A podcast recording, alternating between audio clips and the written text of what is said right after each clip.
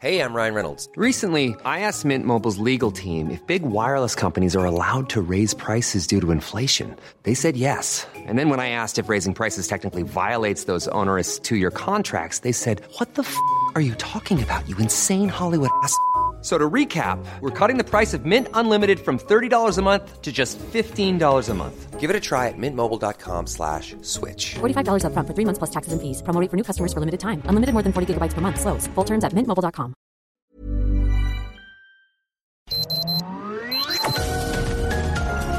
Heraldo Media Group presenta Sergio Sarmiento y Lupita Juárez. Información veraz y oportuna con un toque personal y humano. Por El Heraldo Radio, donde la H suena y ahora también se escucha.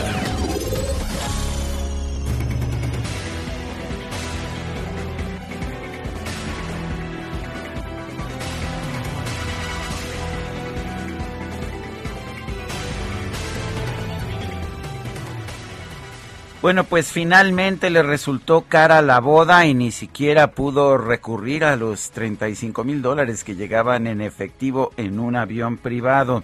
Santiago Nieto Castillo presentó ayer su renuncia a la Unidad de Inteligencia Financiera. Esto lo informó ayer la Secretaría de Gobernación. Eh, la Secretaría de Gobernación, Nieto Castillo, asumió el cargo el primero de diciembre de 2018 con el inicio del gobierno de Andrés Manuel López Obrador. Eh, por instrucción del secretario de Gobernación, Adán Augusto López Hernández, Pablo Gómez será el nuevo titular de la unidad perteneciente a la Secretaría de Hacienda y Crédito Público. Es lo que se, se dio a conocer ayer. El presidente estaba viajando hacia Nueva York para asistir a, para asistir a partir de hoy a una reunión del Consejo de Seguridad de las Naciones Unidas.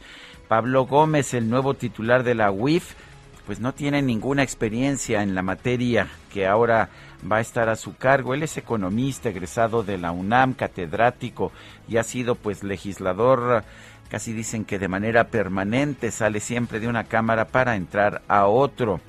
dice la Secretaría de Gobernación que se destaca por su trayectoria a favor de causas sociales y derechos humanos a partir del movimiento estudiantil de 1968. Efectivamente, fue, fue una activista del movimiento de 1968. Después del anuncio de gobernación, Santiago Nieto difundió un mensaje en su cuenta de Twitter que decía lo siguiente, antes de que pudiera afectarse al proyecto por las críticas derivadas de actos de terceros relacionados con un evento personal y transparente, preferí presentar mi renuncia como titular de la UIF, mi lealtades con el presidente López Obrador, mi amor para C. Humphrey, para Carla Humphrey, su nueva, su nueva esposa. Son las 7 de la mañana con dos minutos, 7 con dos. Hoy es martes martes 9 de noviembre de 2021. Es eh, para muchos el Día Mundial de la Libertad, es el aniversario de la caída del muro de Berlín que ocurrió el 9 de noviembre de 1989. Yo soy Sergio Sarmiento y quiero darle a usted la más cordial bienvenida a El Heraldo Radio. Lo invito a permanecer con nosotros, aquí estará bien informado por supuesto también podrá pasar un momento agradable ya que siempre hacemos un esfuerzo por darle a usted el lado amable de la noticia. Guadalupe Juárez, ¿qué nos tienes esta mañana? Les tengo información importante, por supuesto, Sergio, aquí viendo las historias de amor, colorín colorado, este cuento. Pues mira nada más cómo ha terminado. Bueno, pues en escándalo, decía el presidente el día de ayer, ¿no? Que había sido un tema escandaloso. Bueno, informarle rápidamente a nuestros amigos que van a viajar esta mañana que debido a un banco de niebla se ha presentado el día de hoy, algunos vuelos van a sufrir cambios en sus itinerarios. Hay que conocer el estatus de la línea del vuelo, eh, consultando la, la, línea aérea y bueno, hay que tomarlo en cuenta. Banco de Niebla es lo que reporta el Aeropuerto Internacional de la Ciudad de México. Y bueno, pues lo esperado esta mañana, sin duda alguna, la presencia de Andrés Manuel López Obrador allá en Nueva York para encabezar el Consejo de Seguridad de la ONU.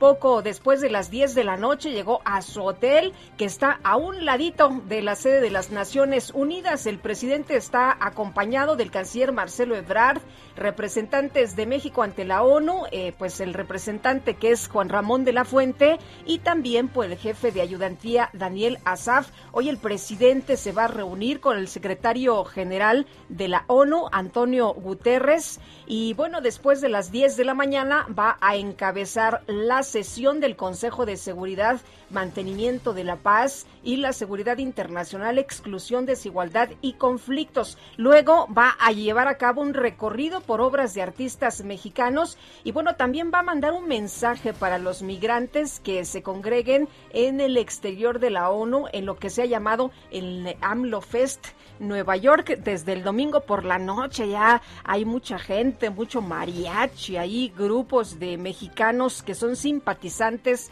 del presidente Andrés Manuel López Obrador y que quieren expresarle pues su apoyo. Eh, cabe señalar que a la llegada del hotel el día de ayer el presidente saludó a los migrantes que lo esperaban ya ahí desde el aeropuerto. Ayer aquí en México el presidente dijo que estaba muy contento pues por el pues por todos eh, eh, los recursos, por todo el dinero que llega de los trabajadores mexicanos que han sido expulsados por no tener oportunidades en México y el presidente ha señalado que está muy contento por todas pues eh, las divisas, por todo el recurso, por todos los dolaritos que llegan a México producto del trabajo de los migrantes. Gerardo Galicia está en el aeropuerto. Adelante, Gerardo. Así es, Sergio Lupita, excelente. Mañana ya anunciaban este banco de niebla está afectando las operaciones del Aeropuerto Internacional de la Ciudad de México. Y para darnos una idea, ya tenemos eh, retrasos en las salidas. Vuelos a Medellín, Bogotá, Mexicali, Reynosa, Guadalajara. Son algunos de los vuelos que se ven demorados debido a este banco de niebla. Si tienen vuelo programado, hay que acercarse a su aerolínea. Y por supuesto, si van a utilizar arterias como el eje 1 norte, el circuito bicentenario, las inmediaciones del circuito interior Avenida Oceanía, también van a notar una neblina que por algunos instantes impide un poco la visibilidad, así que no hay que confiarse, hay que manejar con mucha precaución y sobre todo salir bien abrigados y van rumbo a la zona oriente de la capital. Y por lo pronto, el reporte. Gracias Gerardo Galicia, son las siete con siete.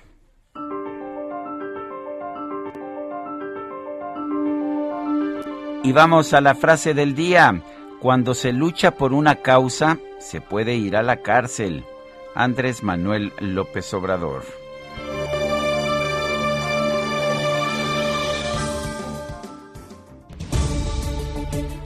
Bueno, y vamos a las preguntas. Ayer por la mañana hacíamos la siguiente pregunta. ¿Debe presentarse Ricardo Anaya ante el juez en México? Sí nos dijo 28.9%, no 65.5%, quién sabe 5.6%, la participación 7.192 personas. La que sigue, por favor. Por supuesto, mi querido DJ Kike.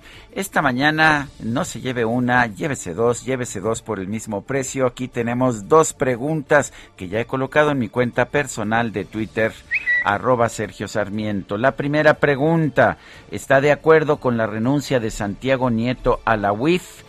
Sí, nos dice 51.1%, no 40.2%, quién sabe 8.7%. En 43 minutos hemos recibido 1043 votos. La segunda pregunta, ¿está de acuerdo con la designación de Pablo Gómez a la UIF? Sí, nos dice 6.5%, no 82.4%, quién sabe 11.1%. En 43 minutos hemos recibido 1.031 participaciones. Las destacadas del Heraldo de México.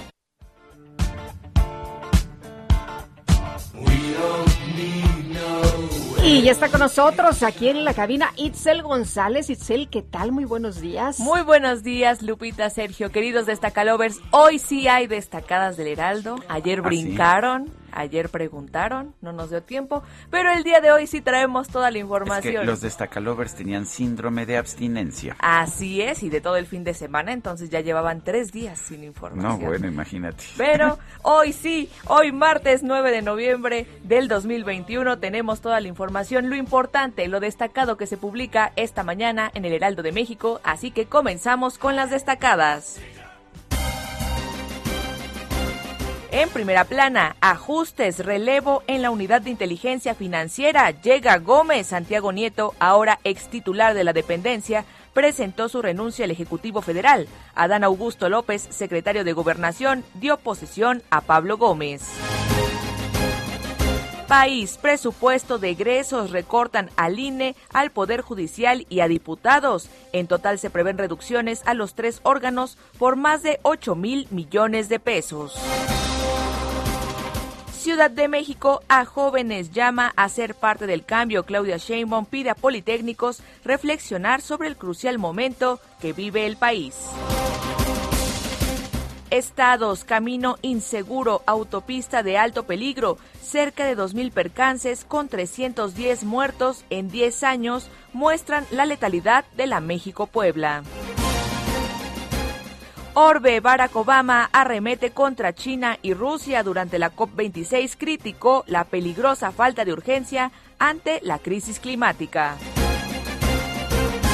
Meta Fórmula 1 dupla perfecta luego de tres dobles podios al hilo, Checo y Max apuntan a ganar todo en esta temporada. Y finalmente, en mercados hasta 2025 sigue en el Banco de Pagos Internacionales Carstens. Su periodo culminaba en noviembre de 2022. Sergio Lupita, amigos, hasta aquí las destacadas del Heraldo. Feliz martes. Gracias, Itzel. Muy buenos días y felicidades al doctor Carstens. Son las 7 de la mañana con 11 minutos. Vamos a un resumen de la información más importante de este 9 de noviembre de 2021, el Día Mundial de la Libertad. Santiago Nieto informó ayer que presentó su renuncia a la titularidad de la Unidad de Inteligencia Financiera para evitar que las críticas por su boda con la consejera electoral Carla Humphrey afecten el proyecto de la Cuarta Transformación, afirmó que su lealtad es con el presidente López Obrador, aunque su corazón está con Carla. Bueno, y a través de Twitter también la consejera del INE, Carla Humphrey, manifestó su respaldo a su hoy esposo Santiago Nieto, a quien calificó como un hombre leal, admirable e íntegro. Por instrucciones del presidente López Obrador, el secretario, el presidente se encuentra de viaje, el secretario de Gobernación, Adán Augusto López, dio posesión al exdiputado de Morena, Pablo Gómez, como nuevo titular de la Unidad de Inteligencia Financiera. Y el juez federal aplazó, un juez federal aplazó para el próximo 31 de enero la audiencia de imputación del ex candidato presidencial Ricardo Anaya por los sobornos que supuestamente habría recibido para apoyar la reforma energética del sexenio pasado. Sin embargo, determinó que la comparecencia pues ya no será por Zoom, deberá ser de manera presencial. El dirigente nacional del PAN, Marco Cortés, aseguró que el caso contra Ricardo Anaya demuestra que el actual gobierno federal incrimina a sus detractores mientras que protege a sus aliados. Y Eduardo Aguilar Sierra, el abogado del ex candidato presidencial Ricardo Anaya, denunció que las expresiones del presidente López Obrador en el sentido de que su cliente debe aclarar su situación jurídica demuestra que ha sido ordenada una persecución política en su contra. Una juez federal de los Estados Unidos confirmó que la solicitud de extradición a México del exgobernador de Chihuahua, César Duarte, cumple con todos los requisitos legales para proceder. La Fiscalía General de la República confirmó la captura de un sujeto vinculado con la empresa KBH Track, operadora en México de la firma israelí NSO Group, responsable del software espía Pegasus. La Alianza Legislativa de Oposición Va por México, integrada por el PAN, el PRI y el PRD, presentó su propuesta de presupuesto alterno. En que se plantean reducciones y reasignaciones por 190 mil millones de pesos en el presupuesto de egresos de la Federación 2022. Y el coordinador del PAN en la Cámara de Diputados, Jorge Romero, señaló que la alianza Va por México busca que se atiendan todas las necesidades de la población, no solo las prioridades del gobierno federal. Desde nuestra perspectiva, este presupuesto, el que brinda, el que propone este gobierno, ¿es completamente malo? No, esa no es nuestra visión. Simple y sencillamente creemos que no corresponde con lo que son las auténticas prioridades hoy en este país. El Instituto Nacional Electoral advirtió que el presidente López Obrador, como cualquier funcionario, tiene prohibido pronunciarse sobre el proceso de revocación de mandato, a pesar de que aún no se sabe si este ejercicio se va a realizar o no.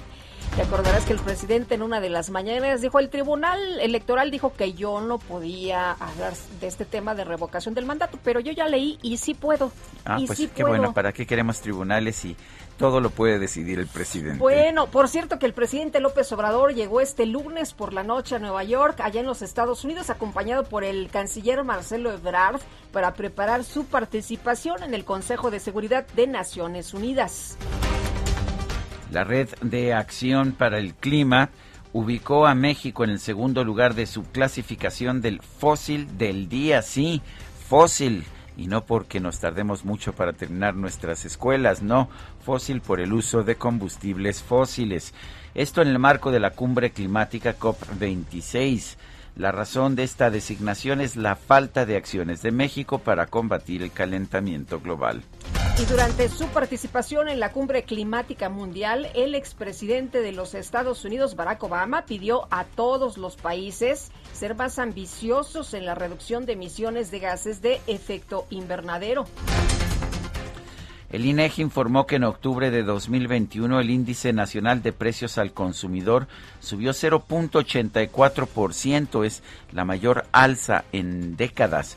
Esto respecto al mes inmediato anterior, la inflación general anual se ubicó ya en 6.24%. Y la titular de la Secretaría de Educación Pública, Delfina Gómez, pidió apresurar el regreso total a las clases presenciales en México. Afirmó que ya hay condiciones adecuadas para que los estudiantes vuelvan a las aulas.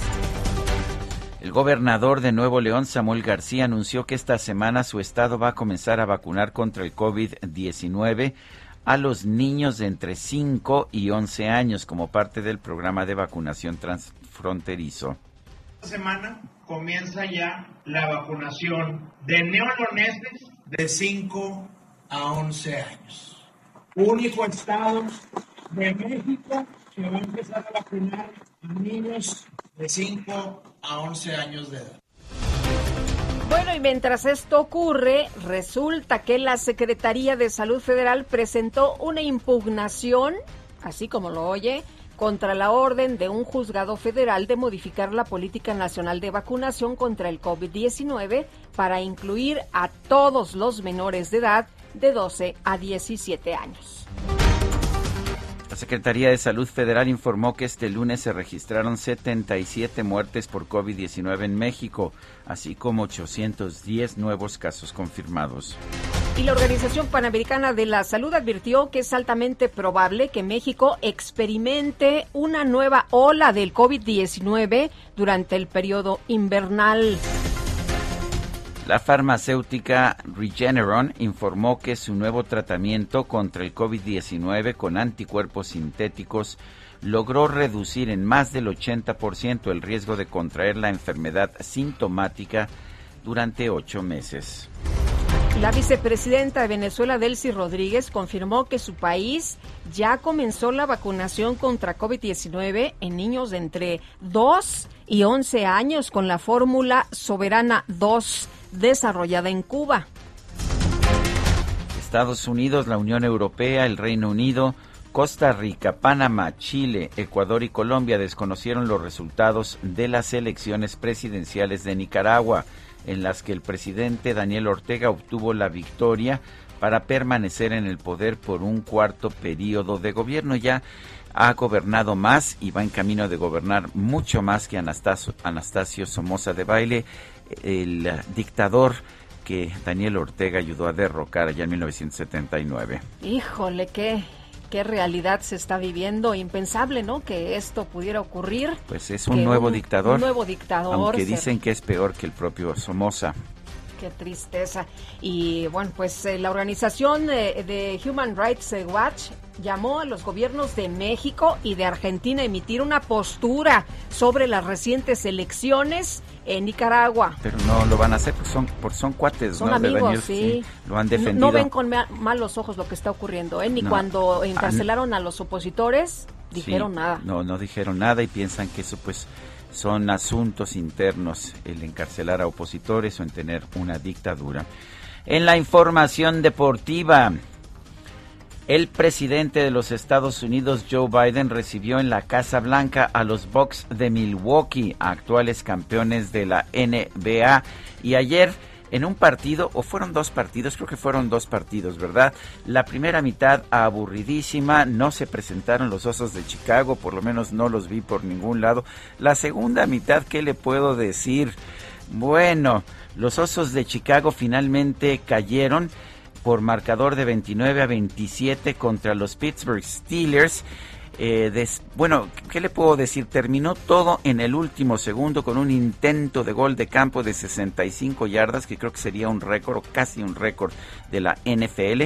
Eh, sí sería un récord, si hubiera sido un récord de inmediato nuestro ingeniero se, hubiera sido un récord por dos yardas. Ay, qué bueno que tenemos asesor. Tenemos asesor y bueno, yo estaba a punto de entrar al aire en un programa en TV Azteca y ya nada más vi cómo pegó el ovoide en la transversal y rebotó en lo que fue pues, ¿qué te puedo decir? Eh, una segunda mitad de fábula. Ándale. Y bueno, aquí muy emocionado Adrián Alcalá asesorándonos con los datos. Por supuesto. Oye, ¿y qué más tenemos en los deportes? Ah, ah, hay más, hay más, claro que hay más.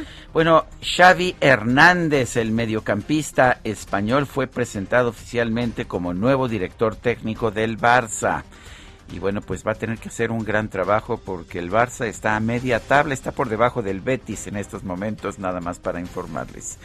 Son las 7 de la mañana con 21 minutos.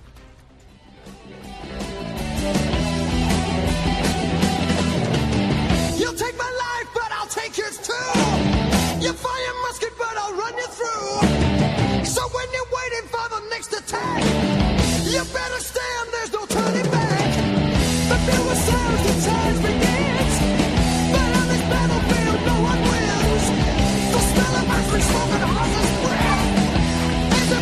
levantamos esta mañana. Bueno, pues estamos escuchando al grupo de heavy metal Iron Maiden. Esto porque Dennis Stratton, el eh, guitarrista de este grupo británico, nació el 9 de noviembre de 1952.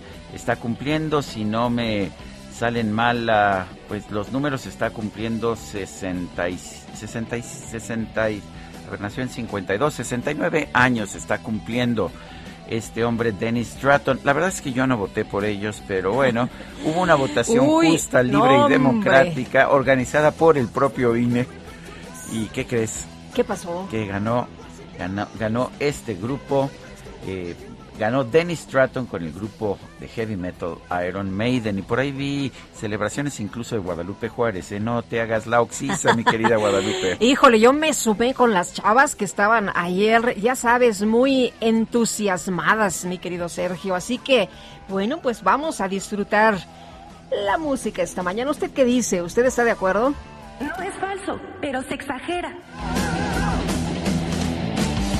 Oye, ya nos está saludando Marcelo Ebrarde, el canciller ¿Ah, desde Nueva York. Ya en su cuenta de Twitter mandó un video donde se ven los rascacielos, estos altos edificios, pues ya bañados por el sol de la mañana. Buen día en Nueva York, a las 9 de la mañana, horario de la Ciudad de México, iniciará la sesión de Consejo de Seguridad de la ONU, encabezado por el presidente Andrés Manuel López Obrador. Buenos días. Rápidamente vamos con Israel Lorenzana, está en la México Pachuca. Israel, adelante. Gracias. Muy buenos días. Ahora tenemos información para nuestros amigos que se desplazan procedentes de la zona del Estado de México y con dirección hacia Indios Verdes. La México Pachuca, ya con asentamientos. Hay que recordar que tenemos obras a la altura del río de los Remedios. Esto, por supuesto, genera asentamientos considerables tanto para nuestros amigos que van con dirección hacia la zona de Naucalpan, como los que van con dirección hacia la avenida de los insurgentes. Hay que utilizar como alternativa esta mañana Avenida Centenario, esto procedentes de la vía Morelos. Sergio Lupita, hay todavía un poco de neblina en esta zona, hay que manejar con mucha precaución, es la información que les tengo. Gracias Israel Lorenzana. Rápidamente, la Cámara de Diputados en Chile aprobó un juicio político contra el presidente Sebastián Piñera. El tema pasa ahora al Senado. Vamos a una pausa y regresamos en un momento más. there's no turning back.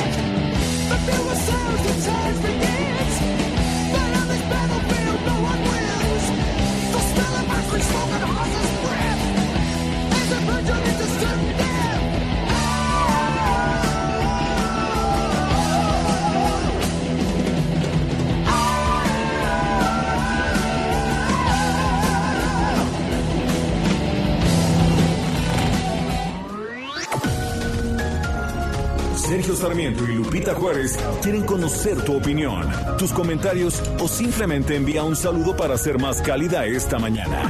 Envía tus mensajes al WhatsApp 5520 109647. Heraldo Radio, la HCL se comparte, se ve y ahora también se escucha. Continuamos con Sergio Sarmiento y Lupita Juárez por El Heraldo Radio. Si no actuamos ya, uno de cada dos niños mexicanos va a desarrollar diabetes a lo largo de su vida. Nuestros niños son de los mayores consumidores de comida chatarra en el mundo y tienen uno de los índices más altos de obesidad.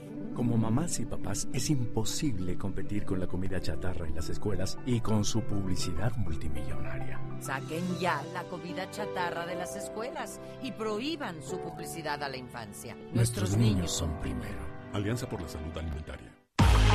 Un día como hoy, pero de 1989, se consumó la caída del muro de Berlín el cual dividió por 28 años a Alemania en dos naciones, la República Democrática Alemana y la República Federal Alemana.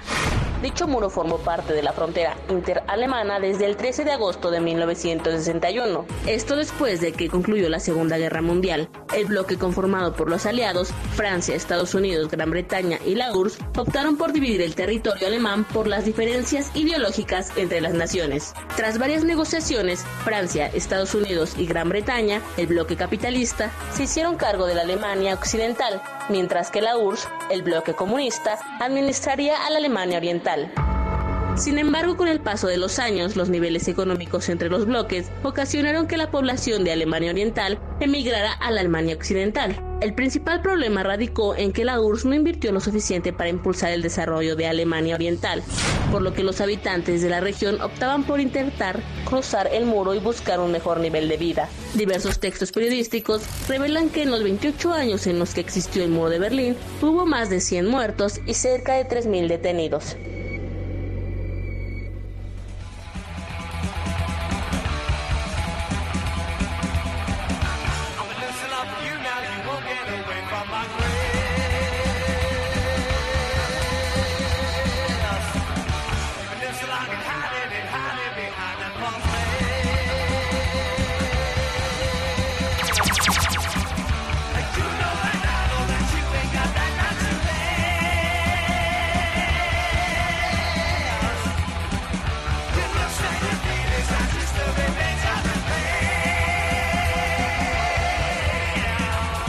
Seguimos escuchando música heavy metal del grupo Iron Maiden.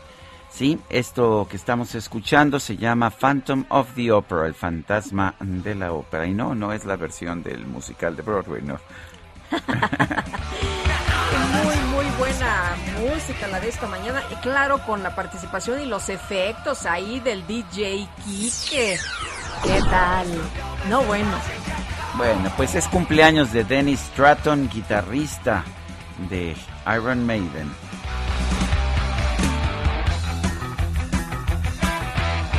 Bueno, y seguimos con la información. Saludos desde Guadalajara. Laura Rodríguez, Sergio, felicidades por el programa diario, lo escucho.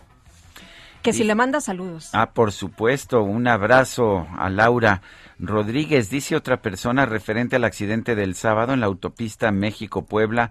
Hay omisión de la SCT por no hacer inspecciones físico-mecánicas de transportes de carga y pasajeros en los retenes. Nada más los extorsionan y los dejan seguir transitando sin problema. Eh, dice Amy a estrangular al INE es otro paso para terminar de acogotar al país destruyendo la democracia. Vamos volando a la dictadura, a la dictadura, dice saludos cariñosos. Son las siete con treinta y cuatro minutos. El presidente de la República, Andrés Manuel López Obrador, viajó ayer a Nueva York para encabezar una sesión del Consejo de Seguridad de la Organización de las Naciones Unidas. Tenemos en la línea telefónica Jorge Castañeda, profesor de la Universidad de Nueva York, ex secretario de Relaciones Exteriores. Jorge Castañeda, ¿cómo estás? Buenos días, gracias por tomar esta llamada y, por supuesto, la primera pregunta es, eh, ¿tiene sentido este viaje a esta reunión del Consejo de Seguridad cuando el presidente pues no ha ido a cumbres, no ha ido a la reunión de la Asamblea General? En fin, ¿qué opinas? ¿Qué tal, Sergio? ¿Qué tal, Lupita? Buenos días, eh, qué pues, gusto. Mira, Sergio, yo creo que tiene sentido porque es importante en sí mismo el hecho de que México sea miembro del Consejo de Seguridad desde hace ya casi un año, falta un poquito más de un año, miembro no permanente por quinta vez, si no me equivoco, en nuestra historia, o, cuarta, cuarto, quinta, quinta, perdón y eh, me parece importante que cuando nos toca la presidencia, a cada miembro no permanente le toca un mes de presidencia durante sus dos años de membresía en el Consejo de Seguridad, a todos, o sea, no es ninguna distinción, es por orden alfabético y, y rotativo. Este mes de noviembre le tocó a México y con frecuencia más bien cancilleres, pero de vez en cuando un presidente va a eh, arrancar, a inaugurar, digamos, el mes de la presidencia de su país, eh, presidiendo la sesión, la sesión de la mañana, o se organiza para que haya sesión un día determinado a principios de mes. Eh, el Consejo no se reúne todos los días ni todas las semanas, pero se organiza para que haya una sesión donde el presidente pues hace una intervención y dice cuáles son los temas importantes a los que México va a dedicar su presidencia. En este caso es el tema de la corrupción y la desigualdad. También eh, durante el mes se van a se va a insistir en los temas del control de armas ligeras, que es un tema ese sí un poco más importante para México en el ámbito internacional que el tema de la corrupción y la desigualdad, que son temas de enorme importancia en general, pero no son temas pertinentes para el Consejo de Seguridad. Entonces, pues mira, está bien que venga mejor esto que nada, Sergio. Claro, si quisiera López Obrador compartir un mensaje con sus pares o con el mundo, pues el momento de venir a Nueva York es en lo que se llama el debate general de la Asamblea General Anual de las Naciones Unidas, que es la tercera semana de septiembre, cada año desde hace un poquito más de eh, eh, un siglo, casi 75 años. Eh, Jorge, al, presidente no le ha interesado acudir a, las cumbres internacionales. De hecho, pues no fue hace poco a la COP26 y no ha ido a otras reuniones. a él siempre le ha interesado más lo interno que lo externo y va con esta bandera de nuevo a las Naciones Unidas con el tema de la corrupción. ¿Crees que de nuevo el mensaje es más bien interno? Es totalmente interno, Lupita, no le interesa, creo, a nadie en el Consejo de Seguridad eh, lo que piense o diga o haga el presidente de México en materia de la corrupción. No es un tema del Consejo de Seguridad, no, viene al caso. Eh, e insisto, si hubiera querido hablar, por ejemplo, de la corrupción o la desigualdad, el foro apropiado era el del debate general de la Asamblea General, donde acuden decenas de jefes de Estado cada año, incluso ya este año, muchísimos jefes de Estado acudieron en la, tercera semana de, septiembre. Eh, hoy en el Consejo de Seguridad pues estarán presentes los representantes permanentes de los otros 14 países y ya, tal vez el secretario general deferencia al presidente de un país importante, también se siente en, en la sala, pero nada más, no hay público, no hay medios, no hay nada. Bueno, habrá medios mexicanos solamente, desde luego. Entonces, eh, pues es un poquito, en efecto, ocioso, pero yo me imagino, eh, Lupita Sergio, no tengo otra razón para suponerlo, que el presidente eh, López Obrador se siente cómodo en este contexto porque no tiene que interactuar con nadie. Saludará a los demás representantes permanentes, tal vez esté cinco minutos con el secretario general, con el señor Guterres, pero fuera de eso no tiene que sentarse a comer, a desayunar, a cenar con el presidente de eh, Francia o el primer ministro de Inglaterra o de República Checa, qué sé yo, lo que le hubiera sucedido ya sea en la cumbre del G20, ya sea en la cumbre de Glasgow, ya sea incluso en el debate general de la ONU en septiembre. No tiene que hacer nada de eso. Llega, se siente, se sienta, preside la sesión un par de horas, echa su rollo y se regresa a México. No tiene que interactuar con nadie. Eso es lo que obviamente no le gusta porque se siente pues muy cohibido, no está a gusto con extranjeros en esta en este esta capacidad. Acuérdate, los únicos homólogos, eh, los únicos igualados ahora que está de moda el terminito, ¿no? Em, que hay con un presidente son otros presidentes. Eh, tú, tú fuiste, si no mal recuerdo, cuando eras secretario de Relaciones Exteriores, impulsor de la participación de México en el Consejo de Seguridad. ¿Qué ganamos? Pues mira, lo, lo, lo hice yo como lo había hecho mi padre eh, 20 años antes. Eh, Sergio, ganamos el tener una participación plena en los organismos multilaterales que el mundo se ha dado. Eh, tú no puedes ser multilateralista, darle gran importancia a la ONU, a la UNESCO, a la FAO, a la OIT, a lo que a la OMS ahora con las vacunas, todo eso. Pero decir, ah, no, pero yo en el foro más importante de todos los organismos multilaterales, yo ahí no me meto porque ahí, ahí espantan, no me vaya yo a pelear con los Estados Unidos o no vaya yo a tener que eh, someterme a Estados Unidos, según el caso. Eh, no es una posición, eh, no solo digna, no es una posición seria, porque es casi kantiano, Sergio. Si todos los países adoptaran esa actitud de México, pues no habría miembros no permanentes del Consejo de Seguridad, solo habría los cinco miembros permanentes. Y cada uno tiene su pretexto. México es que nosotros tenemos frontera, bueno, pues Canadá también. Bueno, pero es que nosotros somos muy vulnerables, pues por ejemplo El Salvador, Panamá y Ecuador, pues son muy vulnerables porque tienen la misma divisa que Estados Unidos. Bueno, pero es que nosotros eh, somos muy débiles, bueno, pues Israel, etcétera, etcétera, etcétera, ¿me entiendes? Todos los países tendrían algún motivo para decir, ay, nanita, yo no voy, salvo los, los otros cuatro permanentes, además de Estados Unidos. Por eso yo creo que es muy importante que México esté, esté en el Consejo, me, me congratulo y me da mucho gusto ver que López Obrador no desistió de esta decisión que se tomó en el sexenio de Calderón. Este no es ningún mérito de López Obrador ni de nadie. Esto se decidió el último año del sexenio de Felipe Calderón, cuando era secretaria Patricia Espinosa, es cuando se arregló que a México le tocaba en el 21 y 22. Y qué bueno que López Obrador no cambió esa decisión Calderón. Como siempre, Jorge Castañeda, profesor de la Universidad de Nueva York y exsecretario de Relaciones Exteriores de México, gracias por tomar nuestra llamada. Gracias, Sergio. Gracias, Lupita. Un abrazo. Buenos días. Hasta luego.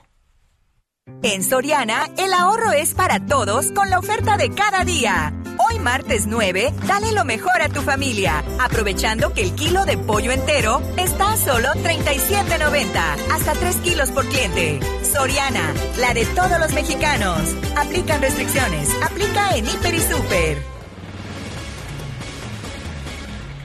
Bueno, y Estados Unidos reabrió su frontera terrestre con México para viajes no esenciales después, pues ya prácticamente de 19 meses, ¿no? Que estuvieron por ahí con estas restricciones. El maestro José Mario Sánchez Soledad, presidente de Coparmex en Ciudad Juárez, está con nosotros. Maestro, gracias por tomarnos la, llama la llamada esta mañana. ¿Y cómo ve qué, qué significa esto? ¿Cuál es el impacto? Buenos días, eh, Sergio Lupita, buenos días. Ah, saludos desde Ciudad Juárez. Gracias, el, maestro. El día, el día de ayer se abrió la frontera con la gran sorpresa aquí en Ciudad Juárez de que surtió efecto una campaña que realizamos en, en el sentido de, de, regresar con normalidad. No hubo tráfico, Sergio, en todo el día, en, el día de ayer, en los puentes internacionales en Ciudad Juárez, lo cual ha causado una gran sorpresa. Pues se pensaba que iban a estar largas filas, ¿no? Que iba a estar la situación mucho más compleja de lo que se ha visto en las últimas horas. Sí, no estamos libres de, que suceda, pero se hizo una invitación a la población a que lo tomáramos con tranquilidad. Hemos vivido un año y medio eh, eh, pues con, los cierres. Aquí el impacto negativo fue hacia el sector informal y hacia el pequeño, los pequeños comerciantes que se suministran del Paso, Texas, para comercializar, eh, en, sobre todo todos los negocios informales. Para los negocios formales en sí fue una gran ayuda, ya que la totalidad del consumo, que por lo regular mucho de este se va al lado norteamericano, ahora se quedó en su totalidad del lado mexicano. Y fue una de las cosas que aquí a la frontera nos ayudó mucho pues, para sobrevivir los impactos de la pandemia lo cual es una cuestión interesante. Por primera vez en la historia, pues ahora sí que los juarenses y los fronterizos en general aprendimos a consumir en, en 100% local. Esto sin duda va a tener un impacto posterior, ya no va a ser lo mismo, la gente también aprendió ya a consumir local, eh, el hecho de que haya por lo regular filas muy de mucho tiempo de espera, pues ha hecho que la gente también ya piense que aquí se ha, desarrollado, el consumo. Ahora los comerciantes tenemos el reto de, mantener ese consumo del lado mexicano. Todos estamos a favor de la apertura por nuestros lazos familiares, por nuestros lazos de, de, de, fomento de la creatividad, este contacto con otra cultura hace pues de que se nos ocurran muchas ideas de negocios y de convivencia eh, estamos todos a favor de la apertura y nos da mucho gusto que estemos regresando a la normalidad, pero sí fue impactante ayer ver los puentes solos, ¿verdad? O sea, eh, creemos que se va a ir normalizando, va a haber días, la gente está, fue inteligente, ¿verdad? En el sentido de no, de no dejarse venir todos al mismo tiempo, eh, para ayudar precisamente a la normativa. Muchas cosas cambiaron así como la logística en el mundo ahorita vemos por todos lados problemática, es uno de los grandes impactos de la pandemia, cómo se ha eh, afectado la logística en el comercio, vemos uh, eh, 200 mil contenedores en, en, el mar estacionados para poder ser descargados en los en los puertos de Long Beach y de, y de, y de, Los Ángeles. Igual en China, el, el flete, el abasto se ha complicado muchísimo, por eso nos preocupaba mucho de que fuéramos ahora sí que a asaltar todos los comercios y tuviéramos después problemas de abastecimiento. Eh, eso es lo que hemos estado teniendo eh, el cuidado de pintar a la gente, de que vayamos regresando paulatinamente. Eh, desgraciadamente el cierre fue, pues ahora sí que de, de facto, Ahora no puede ser el retorno de, de esa manera, tiene que ser poco a poco, pues precisamente para cuidar las cadenas de abastecimiento, para poder pues regresar a la normalidad y que, y que todo vaya con tranquilidad. Y así se comportaron los fronterizos, lo cual causó pues un gran, una gran sorpresa, ¿verdad? todo el mundo, las filas estuvieron muy, muy, muy, muy grandes en el fin de semana, pero pues era mucho de, de las personas que, que, viven aquí y, trabajan allá, pues que tratando de evitar precisamente los aglomeramientos trataron de hacer todo el fin de semana pero el comportamiento general fue de que ayer estuvieron los puentes solos aquí en Ciudad Juárez. Y sí impactó, impactó muchísimo ver ese, esa escena. Muy bien, pues maestro, muchas gracias por conversar con nosotros esta mañana, por decirnos cuál es el panorama y cómo ven ustedes que se va a poner la situación por allá. Muy buenos días. Gracias, Lupita. Hasta luego. Habrá que ver las consecuencias económicas si realmente empieza la gente a pasar a comprar del otro lado, va a depender de los precios. Se acerca el Black Friday, este día de mayores ventas en la Unión Americana. Eh, el comercio mexicano se ha fortalecido, esa es una de las ventajas, pero el costo humano es enorme. Eh, hay familias que viven a los dos lados de la frontera y simple y sencillamente eh, no se les ha permitido reunirse a menos de que se vayan miles de kilómetros al sur, tomen un avión y entonces ya puedan ver a sus familias, pero es absurdo pensar que el virus no, que el virus no viaja en avión y solamente viaja por tierra, no tiene ningún sentido sanitario. La medida comenzó por la decisión de Trump una decisión política de decir, miren, los mexicanos son los que nos están contagiando y por eso, para proteger a los estadounidenses, no los dejamos pasar. Vale la pena señalar que solo se aplicó la prohibición a los mexicanos, nunca se aplicó a los estadounidenses. Son las 7 de la mañana con 49 minutos. Lo mejor de México está en Soriana. Aprovecha que la piña gota de miel y la naranja están a 12.80 cada kilo. O el jitomate guaje a 17.80 el kilo. Sí, a solo 17.80 el kilo. Martes y miércoles del campo de Soriana. Solo 9 de noviembre. Aplican restricciones. Aplica en Hiper y Super.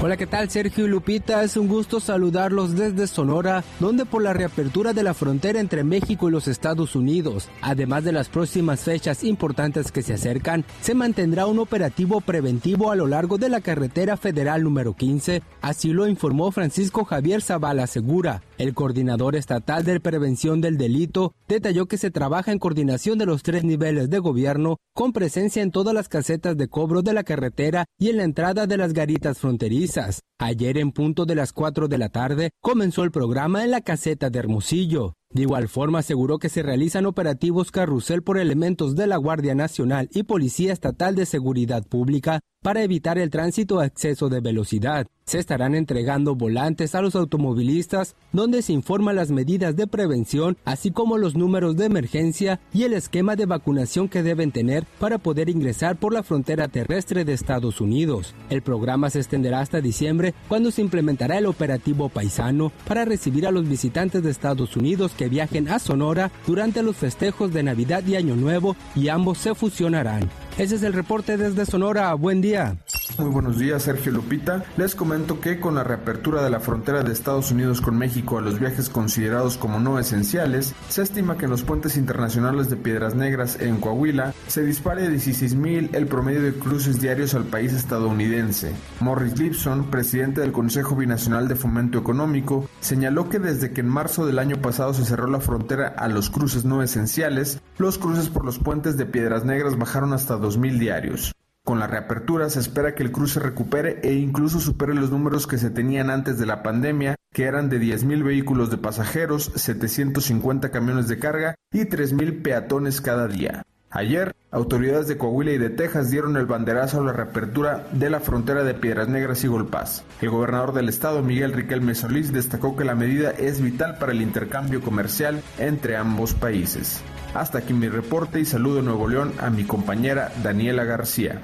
Muy buenos días, Sergio Lupita, para informar que las autoridades de Nuevo León y Laredo, Texas buscan impulsar que los regiomontanos utilicen el puente fronterizo que tiene la entidad con Estados Unidos, esto como parte de la reactivación económica después de la pandemia del COVID-19. Tras reabrir la frontera de Nuevo León con Estados Unidos en este puente Colombia en el municipio de Anáhuac, el gobernador Samuel García señaló que se busca hermanar con el comercio a través de puentes y no muros. Esto implica, dijo, hacer carreteras, infraestructura, modernizar puentes, hacer en los hechos que el TEMEC llegue a su mayor potencial.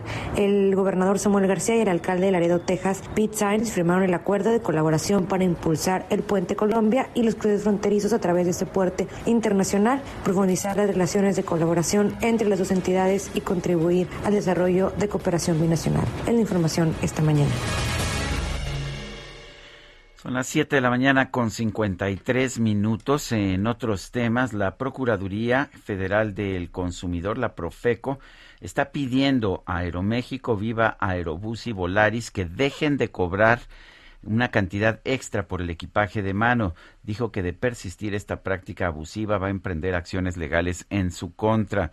Dice la Profeco que se trata de un cobro indebido si es un cobro indebido, entonces, ¿por qué nada más pide que lo dejen de cobrar y no toma decisiones? La verdad es que eh, las aerolíneas están teniendo que hacer eso porque la gente se va y compra siempre el boleto más barato y bueno, pues el boleto más barato usualmente no tiene absolutamente ningún tipo de privilegio. Vale la pena señalar que esta es una práctica que se está usando en todas las aerolíneas del mundo precisamente para bajar los precios formales de los de los boletos de avión, aunque muchas veces cuando terminas pagando por los equipajes y el equipaje de mano te sale más caro el chiste, te sale más caro el pasaje. Son las 7 de la mañana con 54 minutos. Guadalupe Juárez y Sergio Sarmiento estamos en el Heraldo Radio. Nuestro número para que nos mande mensajes de WhatsApp es el 55 20 10 96 47. Regresamos con Heavy Metal. You know that I don't let you ain't got that not today.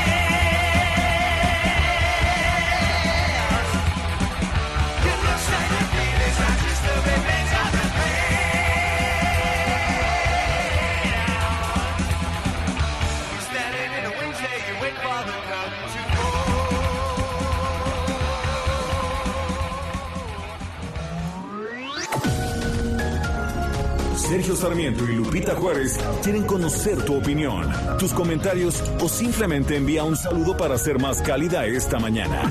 Envía tus mensajes al WhatsApp 5520 109647.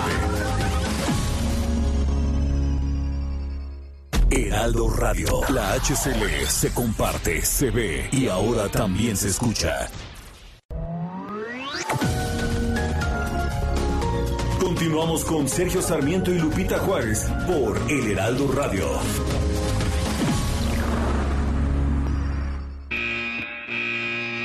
Los domis de choque revelan el daño que puedes sufrir al chocar en un auto. Reciben impacto tras impacto para evaluar qué autos nos protegen mejor. Solo los domis resisten choques. Tu familia no. ¿Sabías que en México se vendieron más de un millón y medio de autos de baja seguridad entre 2015 y 2020. Con autos más seguros y mejor información para los consumidores, se evitarían más de 5.000 muertes cada año. Exijamos autos más seguros para México. Infórmate en www.quetanseguroestuauto.org.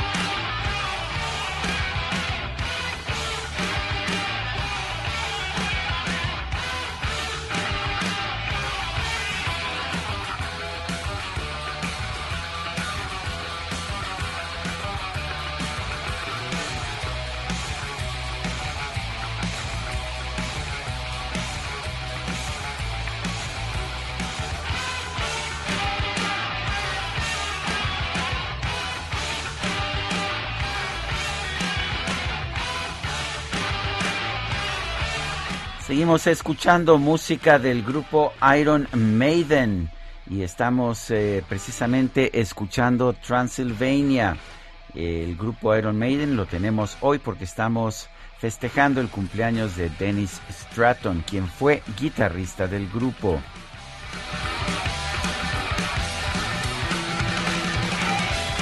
Hombre, qué barbaridad, ya todo el mundo brincando aquí en la producción, por supuesto, con esta música. Espero que usted también allá en su oficina o en su casa esté brincando esta mañana. Oye, y mm, vámonos a los mensajes. Nos escriben eh, muchos de nuestros amigos del auditorio, lo cual agradecemos. Los mensajes se van leyendo conforme van llegando, no tienen alguna selección o preselección. Es eh, el, el mensaje que va entrando, como va entrando, así lo estamos leyendo al aire. Accidente en periférico norte, dirección sur, en carriles centrales, frente a las torres de satélite, motociclista muerto, tránsito muy afectado. No hay firma, pero muchas gracias a quien nos mandó esta información para que lo tomen en cuenta y bueno, pues lamentamos por supuesto la muerte de este motociclista.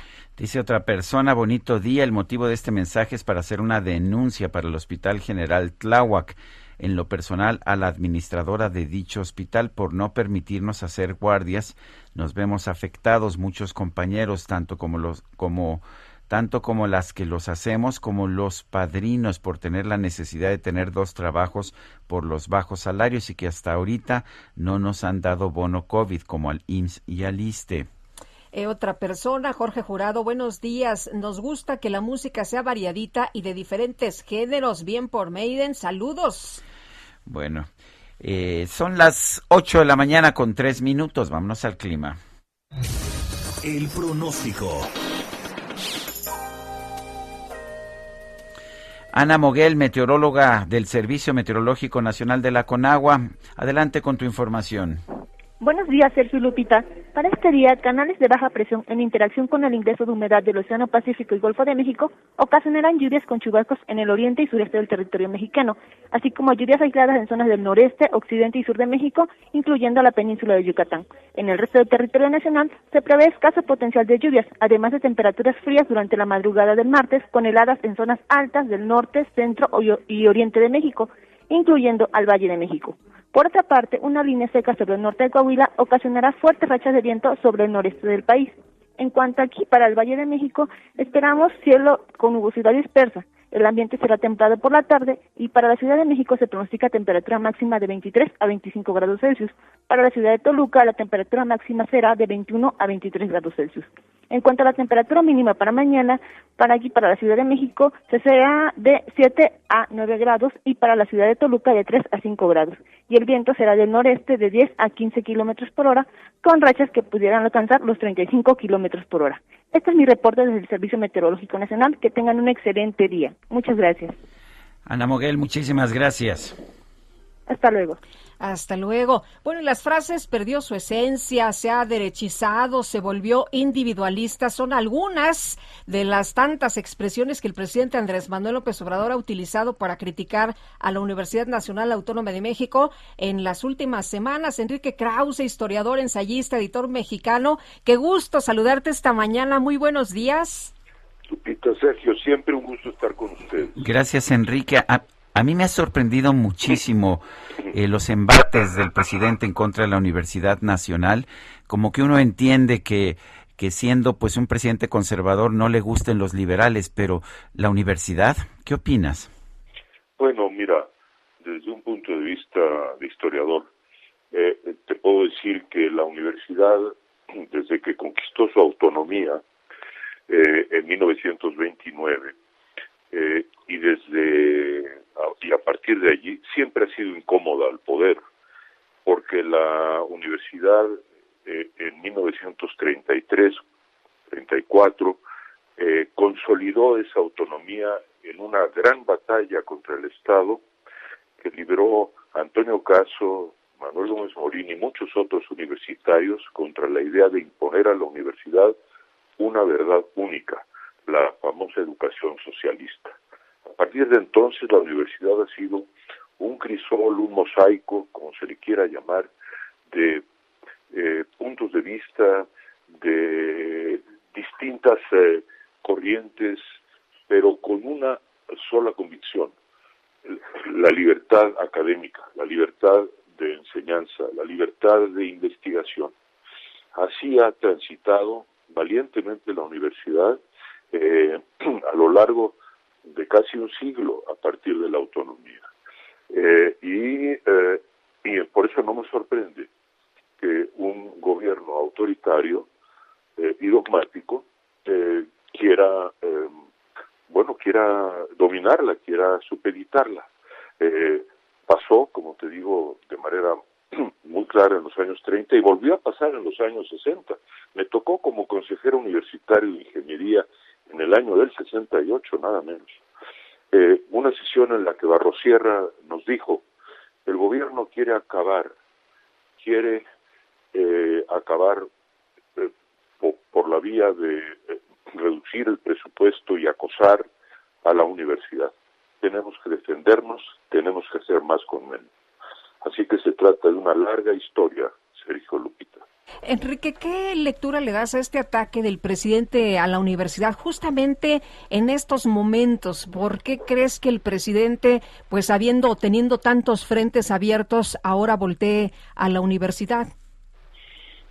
Son cosas que a veces yo no yo mismo no me explico porque mucho de su popularidad eh, provino de esa institución eh, académica, cultural, de investigación científica, de esa comunidad eh, que siempre se ha eh, caracterizado por la libertad, pero también por una inclinación hacia las causas eh, tradicionales de la izquierda.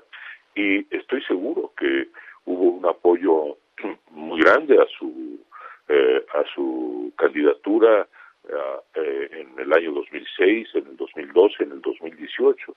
Se trata de una posición, me parece a mí, inexplicable en ese sentido, ¿no?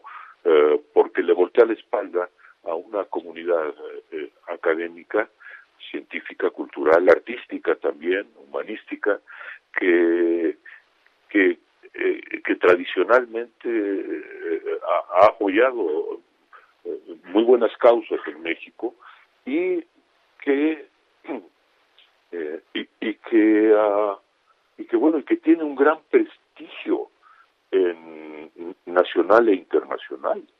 Esto es muy importante es decir los mexicanos uh, queremos a la Universidad Nacional Autónoma de México sabemos que no es la única eh, casa de estudios que existen otras instituciones eh, el, el, el, Monterrey etcétera eh, muy prestigiadas, pero es la universidad, digamos, histórica de México, ¿no? Que tiene, que hunde sus raíces en, buena medida en, en, en, los siglos y que fue refundada en, en 1910. Entonces, ir contra una institución así me parece incomprensible y me parece además que va a ser contraproducente para él, porque esas clases medias que él desprecia esos estudiantes eh, y maestros que quizá nos están oyendo saben muy bien el inmenso esfuerzo que sus padres han hecho para que lleguen allí y para construir un futuro para ellos, para sus familias, ¿no? Entonces es muy uh, es muy incomprensible y muy destructivo.